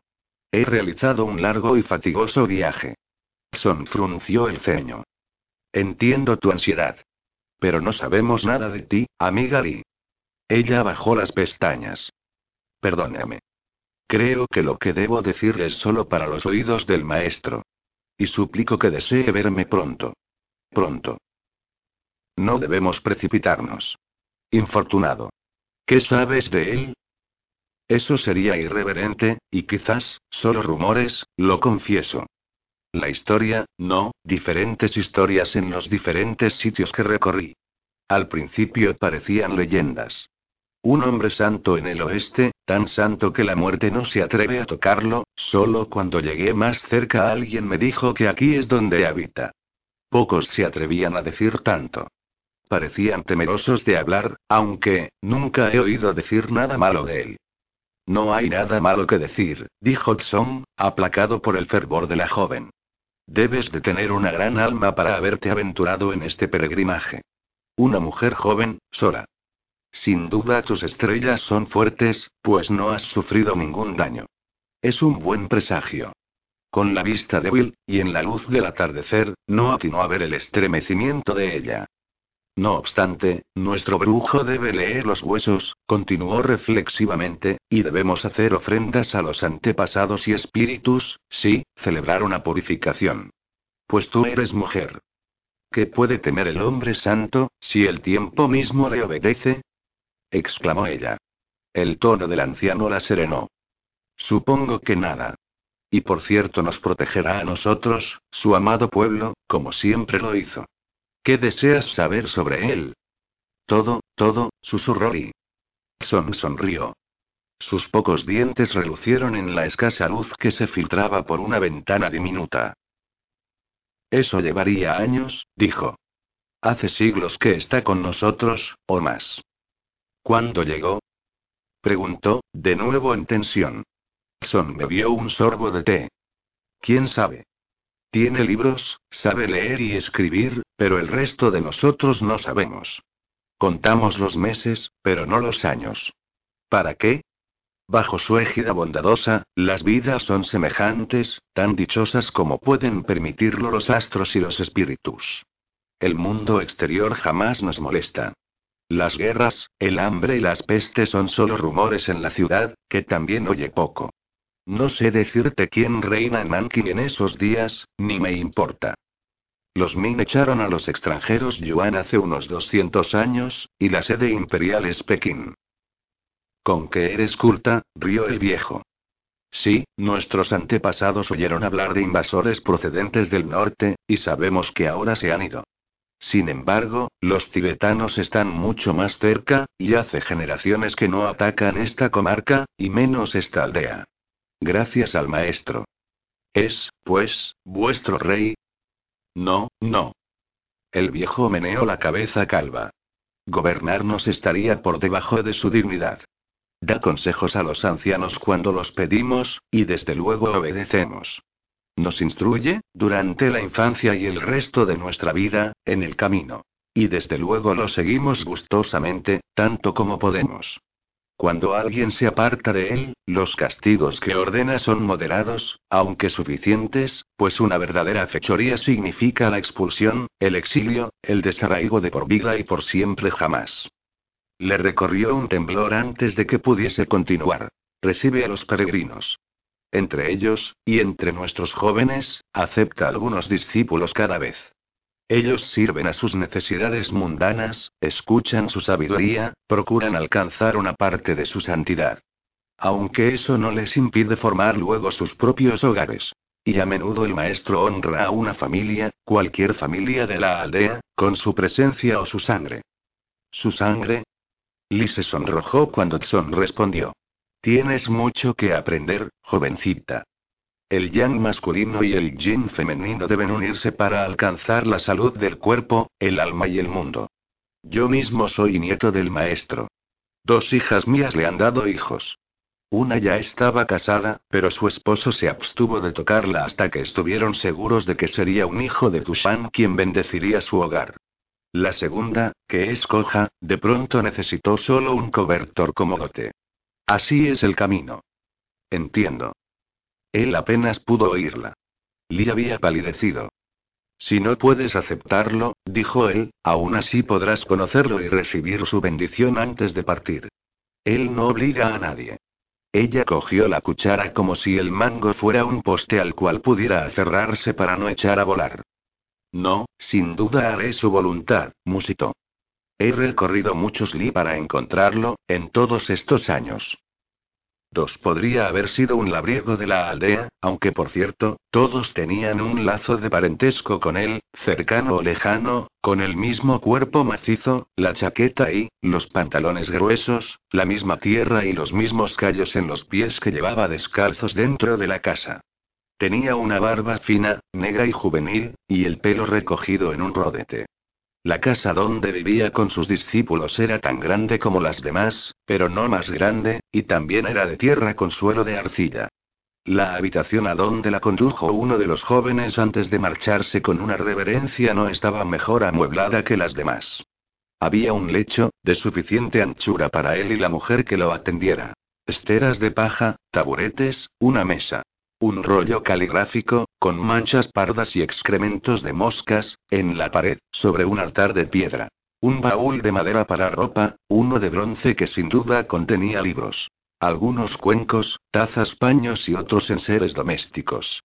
La ventana estaba cerrada, pues soplaba un viento fuerte. La única lámpara apenas alumbraba la penumbra. Al entrar desde fuera, Lee notó ante todo el olor. No era desagradable, pero era denso, una mezcla de humo viejo y grasa, estiércol pegado a los zapatos, humanidad, siglos. Desde su asiento, él alzó la mano para saludarla. Bienvenida, dijo en el dialecto montañés. Que los espíritus te guíen a lo largo del camino. Tenía una mirada muy astuta. ¿Deseas hacer una ofrenda? Ella se inclinó. Soy una pobre vagabunda, maestro. Eso me han dicho. Sonrió. No temas. La mayoría de los que vienen aquí piensan que los obsequios les ganarán el favor de los dioses. Bien, si les ayuda a elevar el alma, tienen razón. Pero el alma que busca es en sí misma el único sacrificio válido. Siéntate, Li, y conozcámonos. Tal como le habían indicado los ancianos, Li se arrodilló en la estera. El maestro la escudriñó.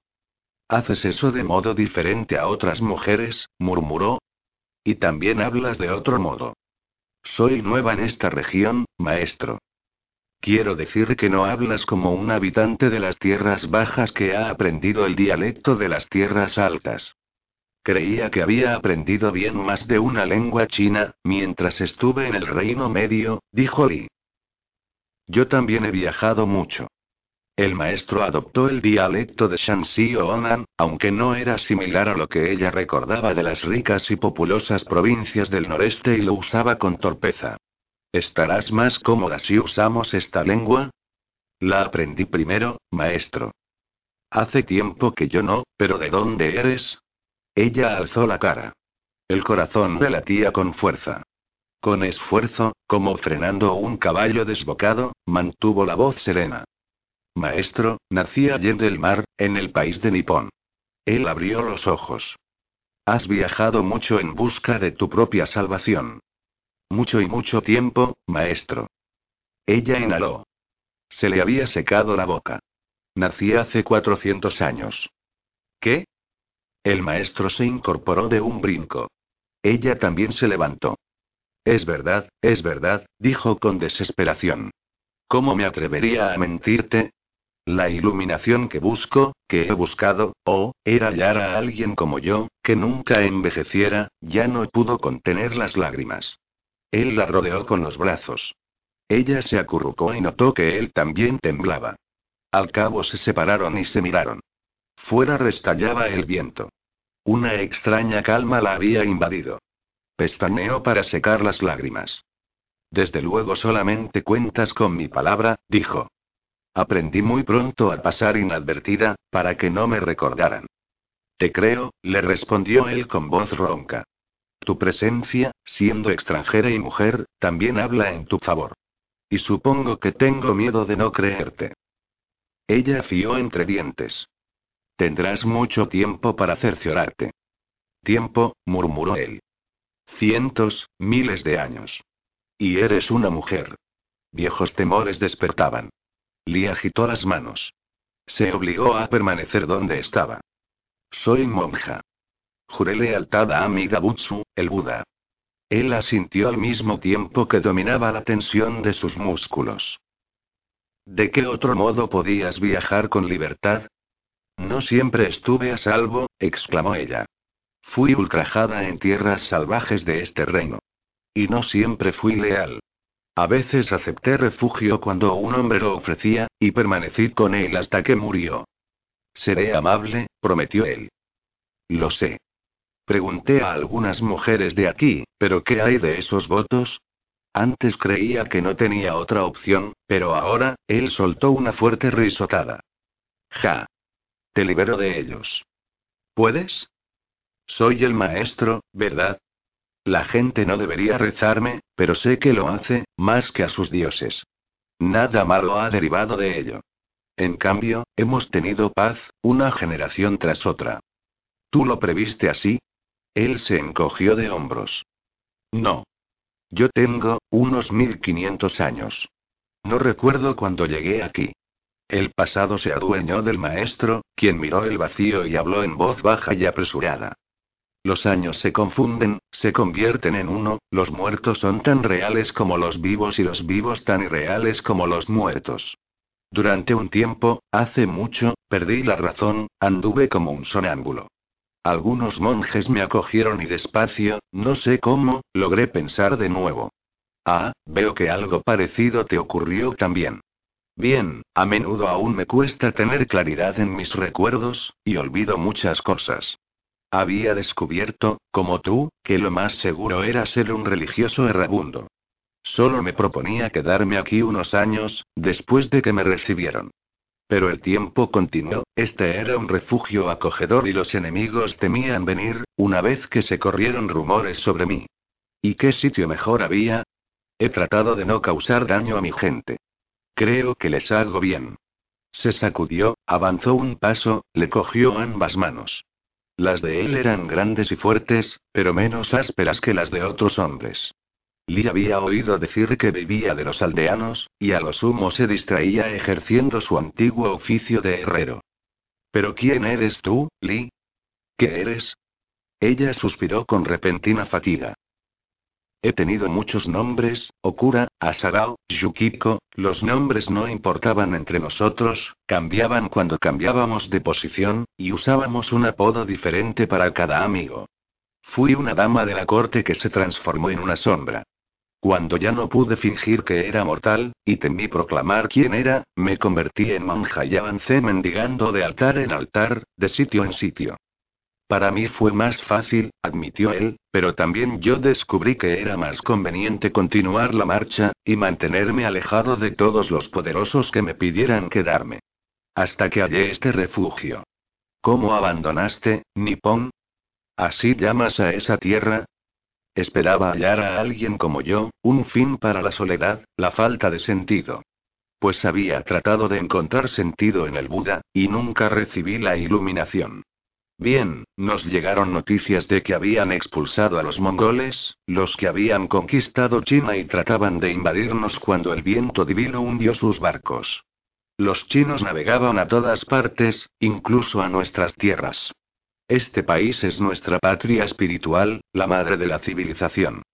Notó que él se asombraba, y recordó que era de baja cuna y había vivido retirado desde antes que ella naciera. Sabíamos acerca de muchos sitios sagrados de China. Pensé también que allí, si los había en alguna parte, habría otros, inmortales. Así que saqué pasaje de peregrina, el capitán ganó méritos al llevarme, y desembarqué en estas costas, sin saber cuán vasto es el país. ¿Nunca has deseado ir a tu hogar? ¿Qué significa hogar? Además, los chinos han dejado de navegar. Han destruido sus grandes naves. Está prohibido abandonar el imperio, so pena de muerte. ¿No lo has oído? Aquí estamos libres de los grandes señores. Bienvenida, bienvenida, dijo con voz más profunda y enérgica. Le soltó las manos y una vez más le rodeó la cintura, aunque ahora con firmeza, y con la respiración algo entrecortada. Me has encontrado. Estamos juntos, esposa mía. Esperé, esperé, rogué, ofrendé, obré hechizos, hasta que al fin abandoné toda esperanza. Y ahora has llegado tú, Lee. Intentó besarla. Ella apartó la boca, protestó. Era demasiado apresurado, e indecoroso. Él no le prestó atención. No era un ataque, pero era abrumador. Sucumbió como podría haberlo hecho a una tormenta o a un sueño. Mientras él la poseía, trató de ordenar sus pensamientos. Después, él actuó con somnolencia y ternura durante un rato, para dar paso luego a una desenfrenada alegría. 3. El invierno llegó con neviscas enceguecedoras que se abatían sobre las casas y se colaban por cada fisura de las puertas y postigos. La calma que siguió era tan fría que el silencio parecía vibrar, con un sinfín de estrellas sobre una dureza blanca que reflejaba su resplandor. La gente solo salía a la intemperie cuando era necesario para cuidar el ganado y obtener combustible. En casa se acuclillaban sobre pequeñas fogatas o pasaban el tiempo durmiendo bajo pieles de oveja. Lee sintió náuseas. Siempre las sentía por la mañana durante la primera etapa de una predez. No le sorprendió haber concebido, pues Tushan dormía a menudo con ella. Tampoco lo lamentaba. Él era bien intencionado, y poco a poco sin hacerlo de forma evidente, ella le fue enseñando qué le agradaba, hasta que también ella pudo echar a volar de placer y luego descansar con dichosa fatiga en la tibieza y el aroma de Tushan. Y este niño que habían concebido juntos quizá también fuera inmortal. Aún así, ella deseaba poder alegrarse tanto como él. En sus mejores días estaba libre de malos presentimientos. Tan solo deseaba alguna actividad. Al menos en Iankyo había color, música, la ronda de las ceremonias, las insidiosas pero excitantes intrigas. Al menos, en el camino había tierras cambiantes, las personas distintas, incertidumbres, pequeñas victorias sobre los problemas, los peligros y la desesperación. Aquí podía, si lo deseaba, tejer las mismas telas, cocinar los mismos platos, barrer los mismos suelos, vaciar los mismos cubos de basura, aunque los discípulos deseaban hacer las tareas serviles, e intercambiar las mismas palabras con mujeres que solo pensaban en las hortalizas del año próximo. Los hombres tenían otros intereses, pero no demasiados. Sin embargo, se sentían incómodos con ella. Sabían que era la escogida del maestro y le otorgaban respeto, con cierta torpeza. También sabían que era una mujer. Y pronto la consideraron algo sagrado pero que formaba parte de lo cotidiano, como Tushan. Y las mujeres no participaban en las reuniones de los hombres. Lee supuso que no perdía demasiado. Un día de ese invierno se destacaba en el recuerdo, una isla en medio de un abismo que devoraba el resto. La puerta se abrió dejando entrar deslumbrantes y azuladas ráfagas de nieve. Una oleada de frío sopló por la abertura. La mole de Tushan bloqueó la luz. Entró y cerró la puerta. La penumbra se impuso de nuevo. Oro. Relinchó, sacudiéndose la nieve de las botas. Hace frío de sobras para congelar el fuego y el yunque. Le había oído decir eso un centenar de veces, y otras pocas expresiones favoritas. Lilo miró desde la estera donde estaba arrodillada. Manchas brillantes bailaban ante ella. Se debían al reflejo en el cofre de bronce, que los discípulos mantenían brudido. Lo había mirado un par de horas mientras estaba sumida en el sueño ligero que era su refugio en esos meses vacíos. Tuvo una gran idea, tan repentina que contuvo el aliento. De pronto se preguntó por qué no lo había pensado antes, y dio por sentado que esta nueva vida le había impedido pensar en otra cosa hasta que comenzó el tedio. Herradura, dijo, llamándolo por el apodo que le había puesto, nunca he mirado dentro de esa caja. Él abrió la boca, callando lo que iba a decir. Luego respondió despacio. Bien, son los libros. Y rollos, sí, rollos. Las escrituras sagradas. Ella sintió ansiedad. ¿Puedo verlos? No son para, ojos comunes. Ella se levantó. Yo también soy inmortal, replicó. Lo has olvidado. Oh, no, no. Agitó las manos. Pero eres mujer. No sabes leerlas. La mente de Lee retrocedió varios siglos. Las damas de la corte de Iankyo dominaban la lengua vernácula, pero rara vez utilizaban el chino. Esa era la lengua clásica, que solo los hombres debían comprender. Aún así se las había ingeniado para estudiar la escritura, y a veces en China había tenido la oportunidad, cuando reposaba en un lugar tranquilo, de refrescar ese conocimiento. Más aún, esos textos debían de ser budistas. Esa fe se había mezclado aquí con el taoísmo y el animismo primitivo. Reconocería ciertos pasajes. Sé, dijo. Él la miró boquiabierto. ¿De verdad? Meneó la cabeza. Bien, los dioses te han escogido, sí, míralas si lo deseas. Pero hazlo con cuidado. Son muy viejas. Con alegría, ella fue hasta el cofre y lo abrió. Al principio solo vio sombras. Trajo la lámpara. Una luz tenue alumbró el interior. En el cofre había podredumbre, moho y hongos. Gimió. Apenas pudo evitar que el sebo caliente se derramara en esa corrupción. Con la mano libre tanteó, cogió algo, alzó un jirón gris. Tushan se agachó. Bueno, bueno, murmuró. Debe de haber entrado algo. Qué pena. Ella soltó el jirón, dejó la lámpara, se levantó para mirarle a los ojos. ¿Cuándo abriste la caja por última vez? Jadeó. No sé, apartó la vista. No tenía razones para hacerlo. ¿Nunca lees los textos sagrados? ¿Te los sabes de memoria? Eran obsequios de los peregrinos. ¿Qué significan para mí? Recobró la compostura. No necesito escritos. Soy el maestro. Es suficiente. No sabes leer ni escribir, dijo ella.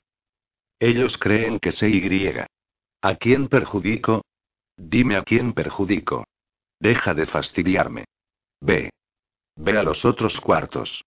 Déjame en paz. Lee sintió piedad. A fin de cuentas era muy vulnerable. Un hombre simple, un hombre común a quien el karma o los dioses o los demonios o la ciega suerte habían vuelto inmortal sin razón manifiesta. Había sobrevivido con su astucia campesina. Había aprendido las frases altisonantes que diría un santo. Y no había abusado de su posición en la aldea. Era una figura divina que exigía poco y daba mucho. Seguridad, protección, integridad. Pero el inmutable ciclo de las estaciones le había ofuscado el entendimiento y le había drenado el coraje. Lo lamento, dijo, cogiéndole la mano. No quise hacerte un reproche. No se lo contaré a nadie, puedes estar completamente seguro. Limpiaré esto y a partir de ahora cuidaré de estas cosas. Por ti, por nosotros. Gracias, respondió él un tanto incómodo. Aún así, quería decirte que tendrás que quedarte en la habitación del fondo hasta el anochecer. Una mujer viene a verte, dijo ella con voz apagada. A ellos les gusta, dijo él con voz más estentórea. Así ha sido desde, desde el comienzo. ¿Qué otra posibilidad tenía yo? No puedo privarlos de pronto de mi bendición, ¿verdad? Y ella es joven y bonita. Bien, cuando no lo eran, también fui amable con ellas. Tushan aparentó cierta indignación. ¿Quién eres tú para llamarme infiel? ¿Con cuántos nombres estuviste en tus tiempos? Y eras monja. No he dicho nada contra ti. Lidio media vuelta. Muy bien, me marcho. El alivio de él era casi palpable. Los cuatro discípulos se apiñaban en una habitación de sus aposentos, sombras a la luz de la lámpara, y jugaban con palillos que arrojaban al suelo. Se levantaron de un brinco cuando entró Lee, hicieron una torpe reverencia y guardaron un tímido silencio. Sabían muy bien por qué ella estaba allí, pero no sabían qué decir.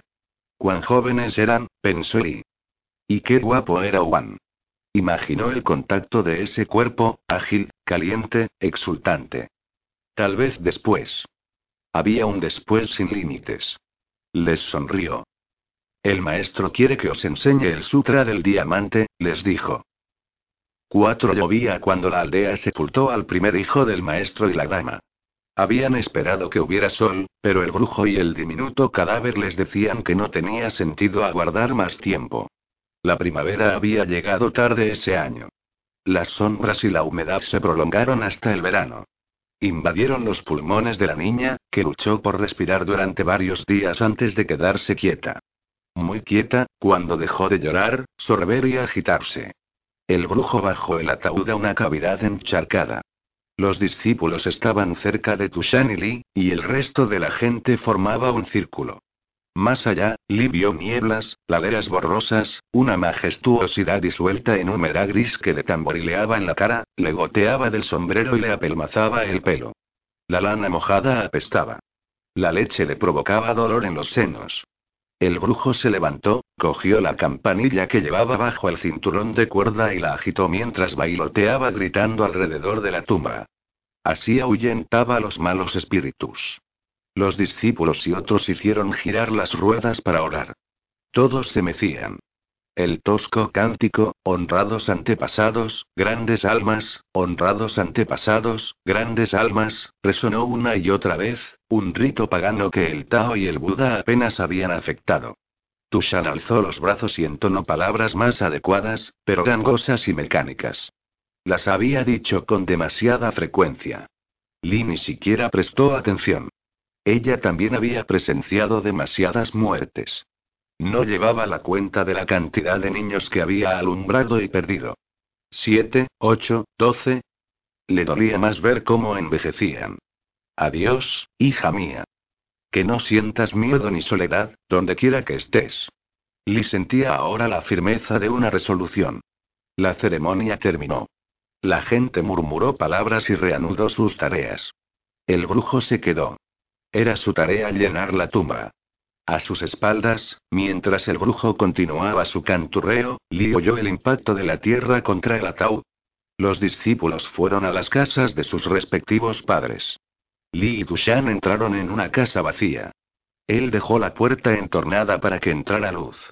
Los carbones encendidos en el hogar habían entibiado un poco la habitación. Se quitó la chaqueta y la arrojó en la cama mientras soltaba un suspiro. Bien, dijo. Está hecho. Y al cabo de un rato. La pobre niña. Pero ocurre. Tendremos mejor suerte la próxima vez, ¿eh? Y tal vez sea un varón. No habrá próxima vez, aquí, le respondió muy tensa. ¿Qué? Se volvió hacia ella con los brazos a los costados. No me quedaré, sentenció, mirándolo a los ojos. Y tú deberías venir conmigo. ¿Estás loca? El miedo cruzó ese semblante habitualmente enérgico. ¿Te ha poseído un demonio? Ella negó con la cabeza. Simplemente, he comprendido, y cada vez más en los últimos meses. Esta vida no es para nosotros. Es apacible. Es feliz. Así la ves tú, porque has estado aquí demasiado tiempo. Yo solo veo estancamiento y sordidez, dijo Lee con calma, sin tristeza. Al principio, sí, después de mis vagabundeos, creí que había hallado un refugio. Tushan, no lo llamaría por su apodo cariñoso hasta que él cediera, he aprendido lo que debiste ver hace siglos. La tierra no tiene refugios para nadie, en ninguna parte. El asombro de Tushan le aplacó la furia. ¿Quieres regresar a tus palacios y a tus simiescos cortesanos, eh? No. Esa fue otra trampa. Quiero, la libertad, ser lo que pueda ser. Lo que podamos ser. Aquí me necesitan. Lee procuró ocultar su desprecio. Si manifestaba su desdén por esas criaturas casi animales, tal vez lo perdiera. Y era cierto que en su afecto por ellas, su preocupación y compasión, él era mejor que ella. Necesitaba emplear toda su fuerza de voluntad. Si cedía y se quedaba, poco a poco se transformaría en uno de esos aldeanos. Eso podría ayudarla a desprenderse del yo, a liberarse de la rueda. Pero renunciaría a todo posible logro que pudiera alcanzar en la vida. ¿Qué otro modo tenía de escapar de ella, excepto la violencia fortuita? Vivían del mismo modo antes de que llegaras, dijo. Seguirán haciéndolo después. Y contigo o sin ti, no puede ser para siempre. Los Han se desplazan hacia el sur. Los he visto talando bosques y alando la tierra. Algún día tomarán esta comarca. ¿A dónde podemos ir? Dijo él desconcertado. Serías de nuevo una mendiga. Si es menester, pero solo por un tiempo. Tushan, hay todo un mundo más allá del horizonte. No, sabemos nada sobre él. Yo sé algo. A través del hielo de su resolución resplandecía un fuego vigorizante.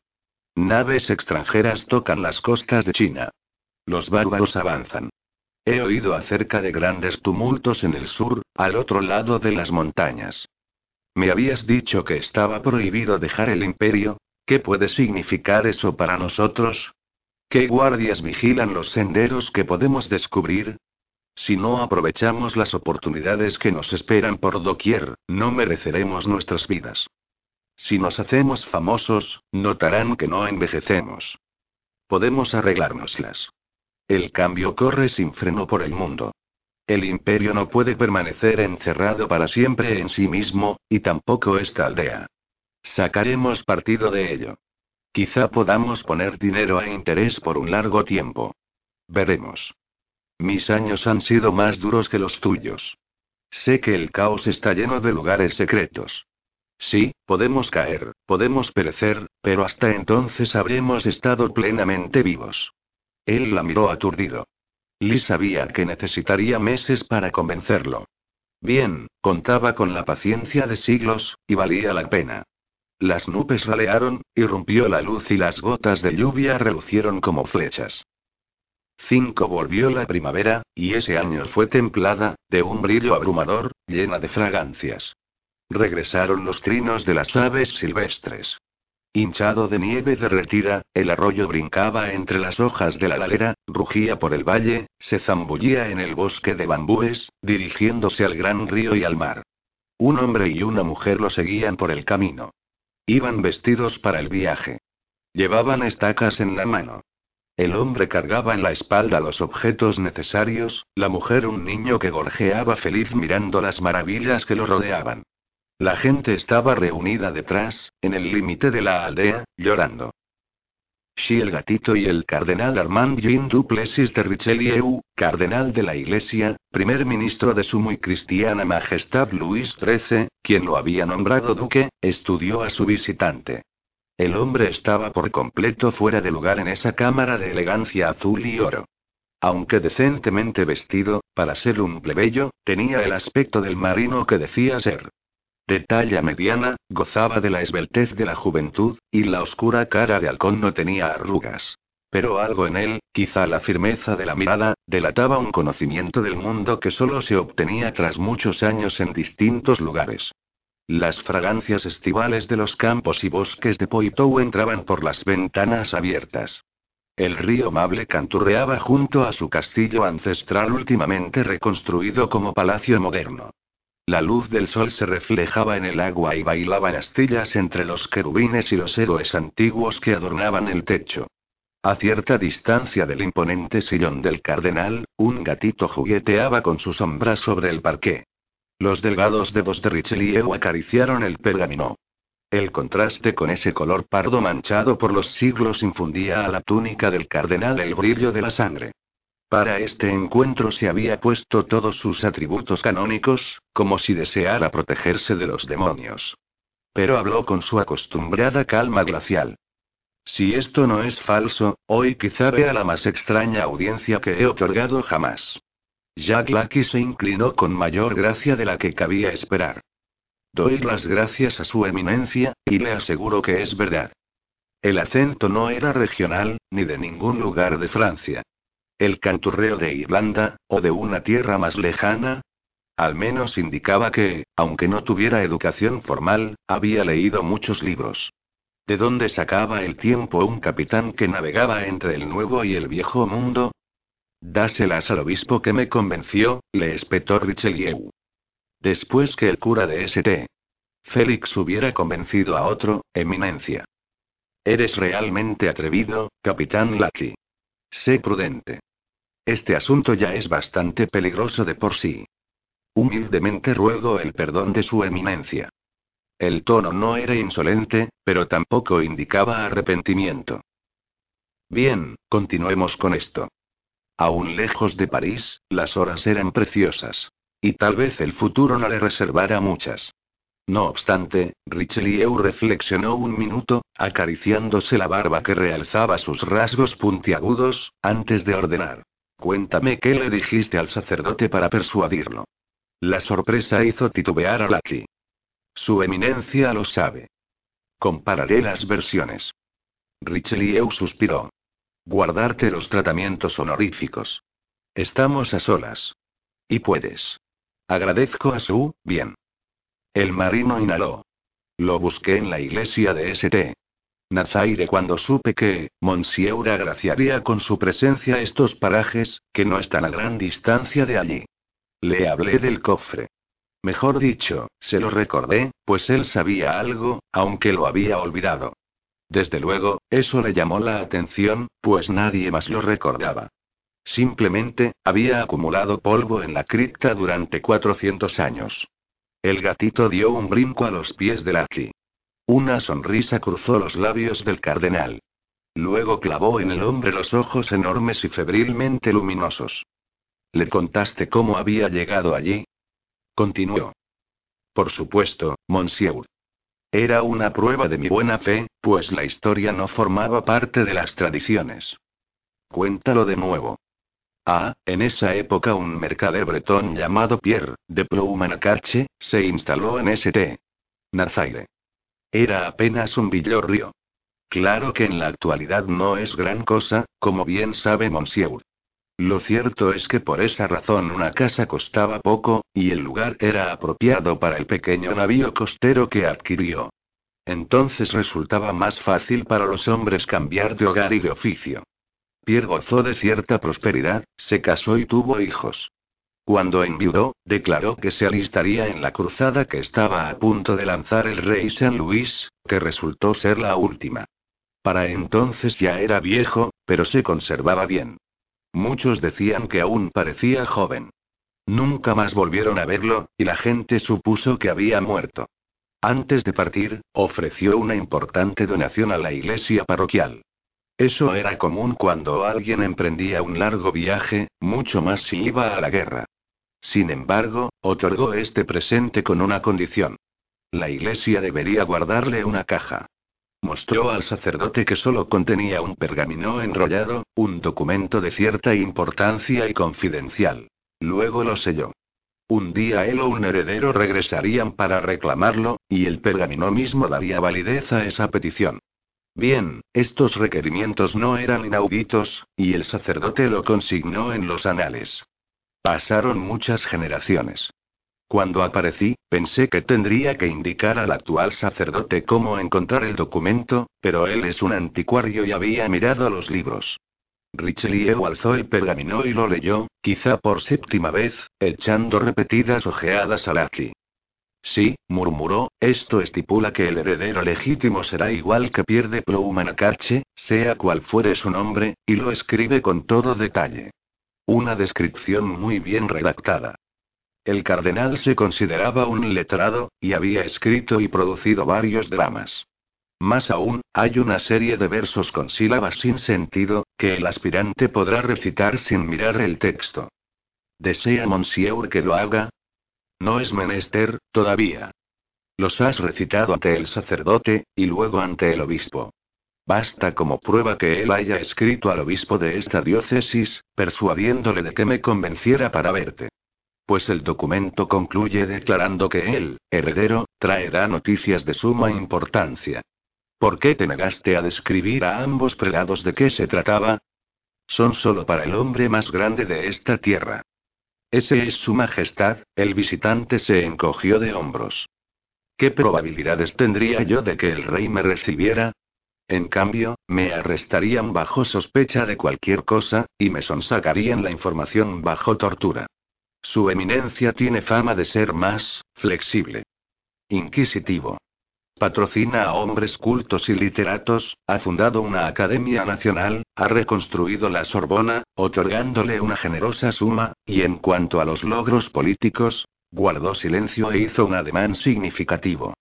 Obviamente, pensaba en los hugonotes sometidos, pero apaciguados. En la reducción del poder de los nobles, cuyos castillos feudales estaban en su mayoría demolidos. En los rivales cortesanos del cardenal burlados y derrotados, algunos exiliados o ejecutados. En la larga guerra contra los imperialistas, en la cual Francia, junto con la Suecia protestante, el aliado obtenido por Richelieu, estaba venciendo al fin. ¿Quién era el verdadero gobernante de esas tierras? Richelieu enarcó las cejas. Estás muy bien informado para ser un humilde capitán. Necesito estarlo, monsieur, replicó Lucky en voz baja. Richelieu asintió. Puedes sentarte. Lucky hizo una reverencia y buscó una silla más pequeña, que puso a respetuosa distancia, y se sentó. Se reclinó, aparentemente relajado, pero quien lo conociera sabía que estaba alerta. No porque hubiera algún peligro, aunque había guardias apostados frente a la puerta. ¿Cuáles son esas noticias? Le preguntó Richelieu. Lucky frunció el ceño. No espero que su eminencia me crea con solo oírlas. Apuesto mi vida a la suposición de que tendrá paciencia y despachará hombres de fiar para traer pruebas más sólidas. El gatito jugó entre sus tobillos. Charlotte tiene simpatía, señaló el cardenal, con cierta calidez en la voz. Lucky sonrió. Dicen que a Monsieur le gustan los gatos. Cuando son jóvenes. Continúa. Veamos qué sabes sobre ellos. Me indicará algo sobre ti. Lucky se inclinó y acarició al cachorro entre las orejas. El gato estiró las pequeñas garras y se refregó contra sus medias. Lucky se lo puso en el regazo, le tocó la garganta y le acarició el suave pelaje. Yo también he tenido gatos, dijo. En el mar y en tierra. Eran sagrados en el antiguo Egipto. Arrastraban el carruaje de la diosa nórdica del amor. A menudo dicen que son familiares de las brujas, pero eso es un disparate. Los gatos son como son, y no intentan ser otra cosa, como los perros. Supongo que por eso los humanos los consideran misteriosos, y algunos les temen o los odian.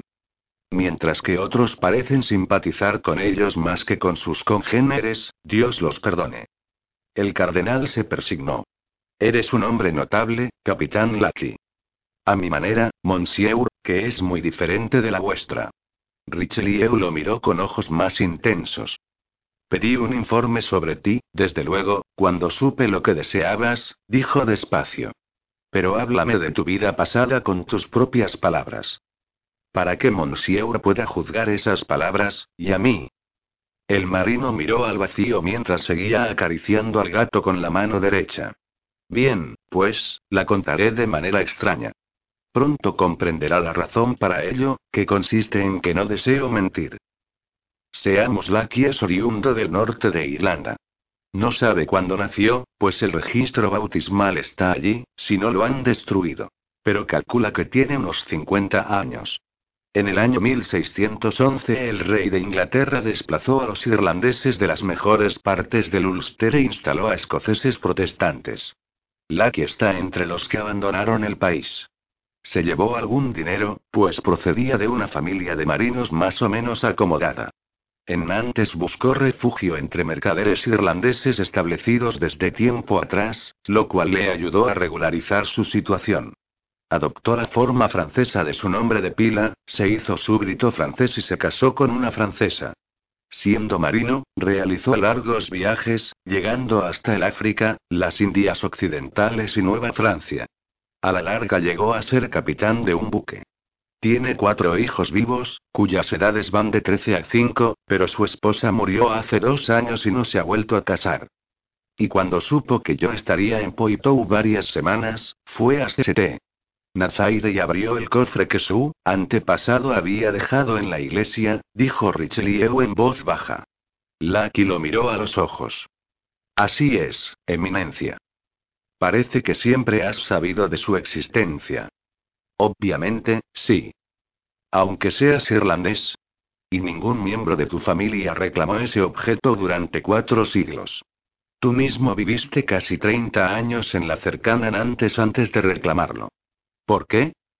Tenía que estar seguro de la situación. Fue una decisión difícil. El informe consigna que tienes un socio, un manco pelirrojo a quien llaman Magmaon. Últimamente ha desaparecido. ¿Por qué? Con todo respeto, Su Eminencia, lo envié afuera porque no sabía cuál sería el desenlace de esto, y no era correcto arriesgar también su vida. Lucky sonrió. El gatito se le restregó contra la muñeca. Además, es un sujeto zafio. Podría ofender a alguien. Hizo una pausa. Tuve el cuidado de no saber exactamente a dónde fue. Él averiguará si yo he regresado a casa sano y salvo. Demuestras una desconfianza que, no es muy cordial. Por el contrario. Deposito en Monsieur una fe que no he depositado por mucho tiempo en nadie salvo en mi camarada. Ha puesto todo a la creencia de que Monsieur no se apresurará a pensar que soy un demente, un agente enemigo o un hechicero. Richelieu cerró los brazos del sillón. A pesar de la túnica, se notó que tenía el cuerpo en tensión. Pero los ojos permanecieron firmes. ¿Qué eres, pues? preguntó con voz acerada. Soy Jack Lucky de Irlanda, Eminencia, replicó el visitante con tono similar. La única falsedad es que sea oriundo de allí, pues no lo soy. Pasé más de un siglo en Irlanda. Fuera de las zonas dominadas por los ingleses, la gente goza de una libertad que facilita el cambio de vida. Pero temo que están condenadas a la conquista, y la invasión de Ulster me dio una incuestionable razón para partir. Regresé a donde una vez había sido Pierre de Ploumanacachet, quien no era bretón de nacimiento. Antes y después de él he usado otros nombres, vivido en otros lugares y desempeñado otros oficios. Ha sido mi modo de sobrevivir a través de los milenios. Richelieu soltó un bufido. No me sorprende del todo. Desde que me habló el obispo, he estado pensando, ¿eres el judío errante? Lucky negó con la cabeza. El gatito percibió la tensión y se agazapó. Sé de rufianes que se han hecho pasar por él. No, monsieur. Yo estaba vivo cuando nuestro Señor estuvo en la tierra, pero no lo vi, ni me enteré de su existencia hasta mucho más tarde. En ocasiones me hice pasar por judío, porque era más seguro o más simple, pero era una farsa. También he sido musulmán. Sonrió con amargura. Para desempeñar esos papeles, me hice circuncidar. La piel volvió a crecer. En mi especie, una herida cura sin cicatrices, a menos que sea tan grande como la pérdida de una mano. Debo recapacitar. Richelieu cerró los ojos. Luego movió los labios. Recitó el Padre Nuestro y el Ave María, mientras los dedos acariciaban la cruz. Cuando hubo terminado y regresó al mundo, miró el pergamino y habló con tono práctico. Vi de inmediato que estos versos no son disparatados. Guardan cierta semejanza con el hebreo, transcrito a caracteres latinos, pero son diferentes. ¿Qué es? Antiguo fenicio, eminencia. Nací en Tiro cuando Hiram era el rey. En Jerusalén gobernaba David, o Salomón. De nuevo Richelieu cerró los ojos. Hace dos milenios y medio, susurró. Abrió los ojos. Recita esos versos. Quiero oír esa lengua. Lucky obedeció. Las palabras rápidas y guturales vibraron entre sonidos de viento y de agua en el silencio de la cámara. El gatito saltó al suelo y se agachó en un rincón. El silencio se prolongó medio minuto. ¿Qué significa? preguntó Richelieu. Es el fragmento de una canción como las que los hombres cantaban entonces en las tabernas o cuando acampaban en la costa durante una travesía. Negro como el cielo de la noche es el pelo de mi amada, brillantes como las estrellas son sus ojos, redondos y blancos como la luna son sus senos, y ella se mueve como el mar de Ashtoret, quisiera poseerla toda, con la vista y las manos y yo mismo.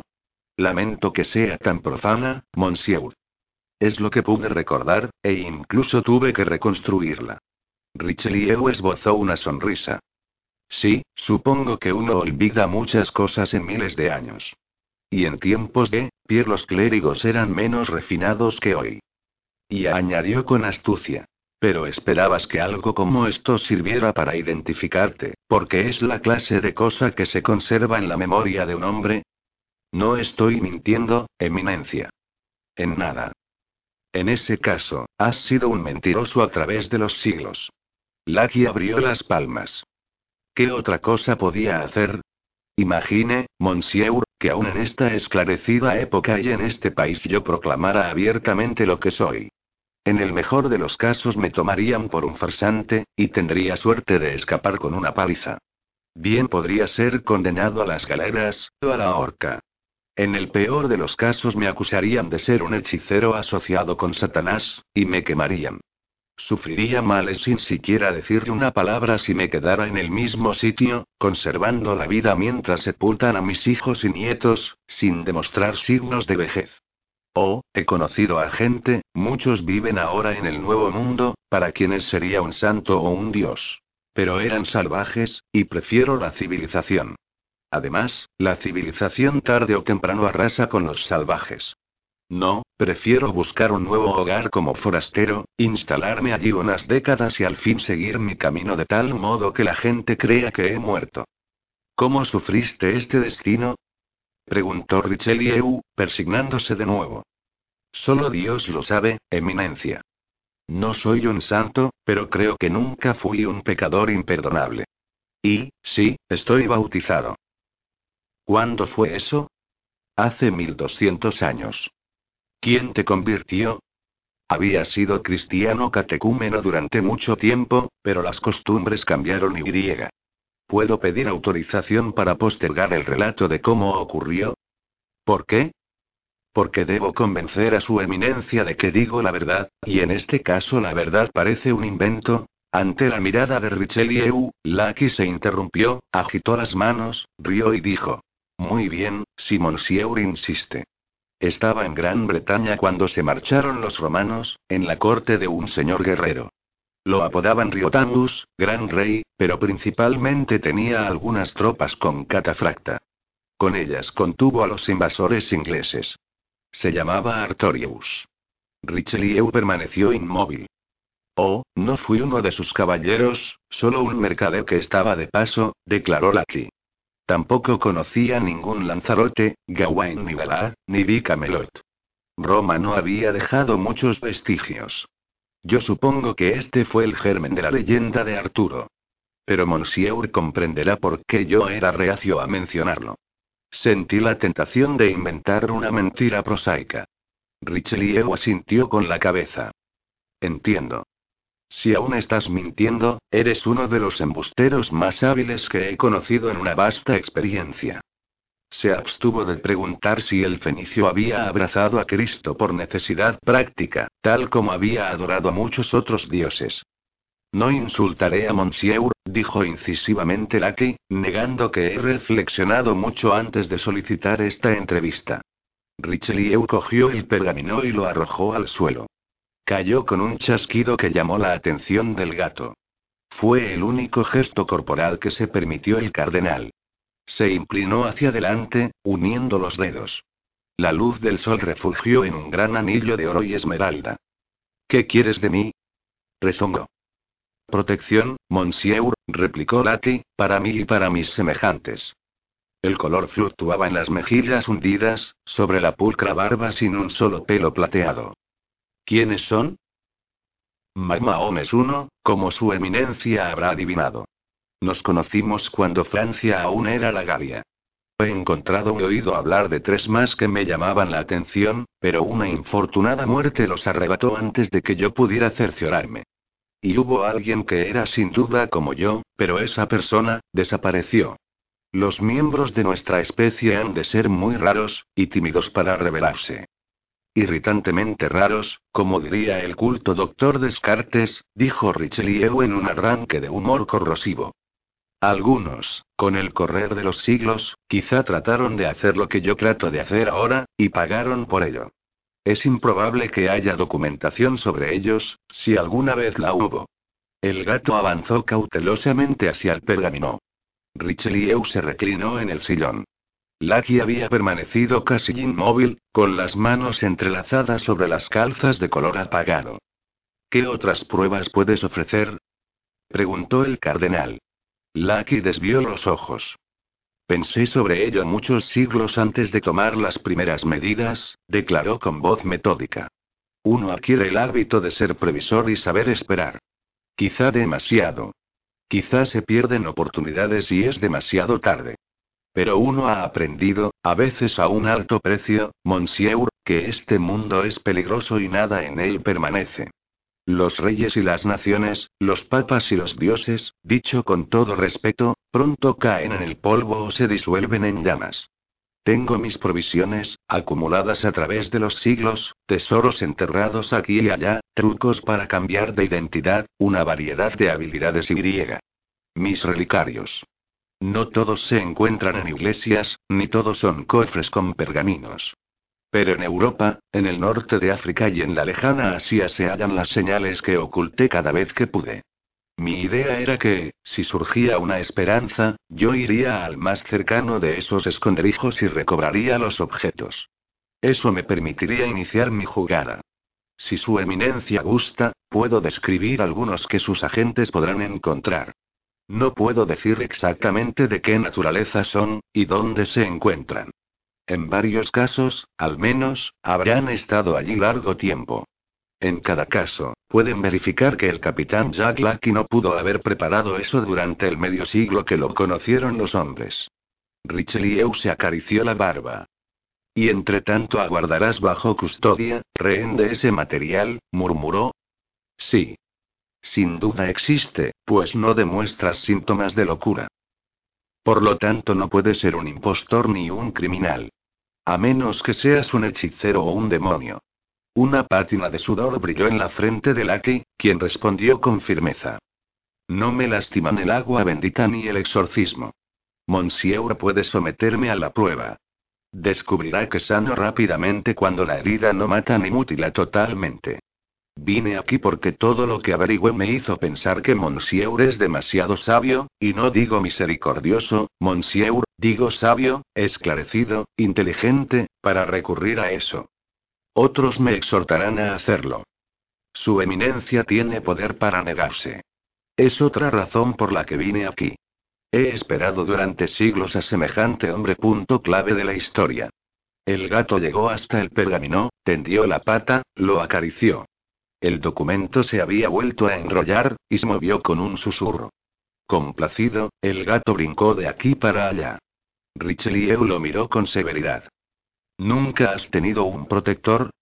Una vez, monsieur, suspiró Lucky. Trescientos años después de mi nacimiento, en Egipto. Cuéntame.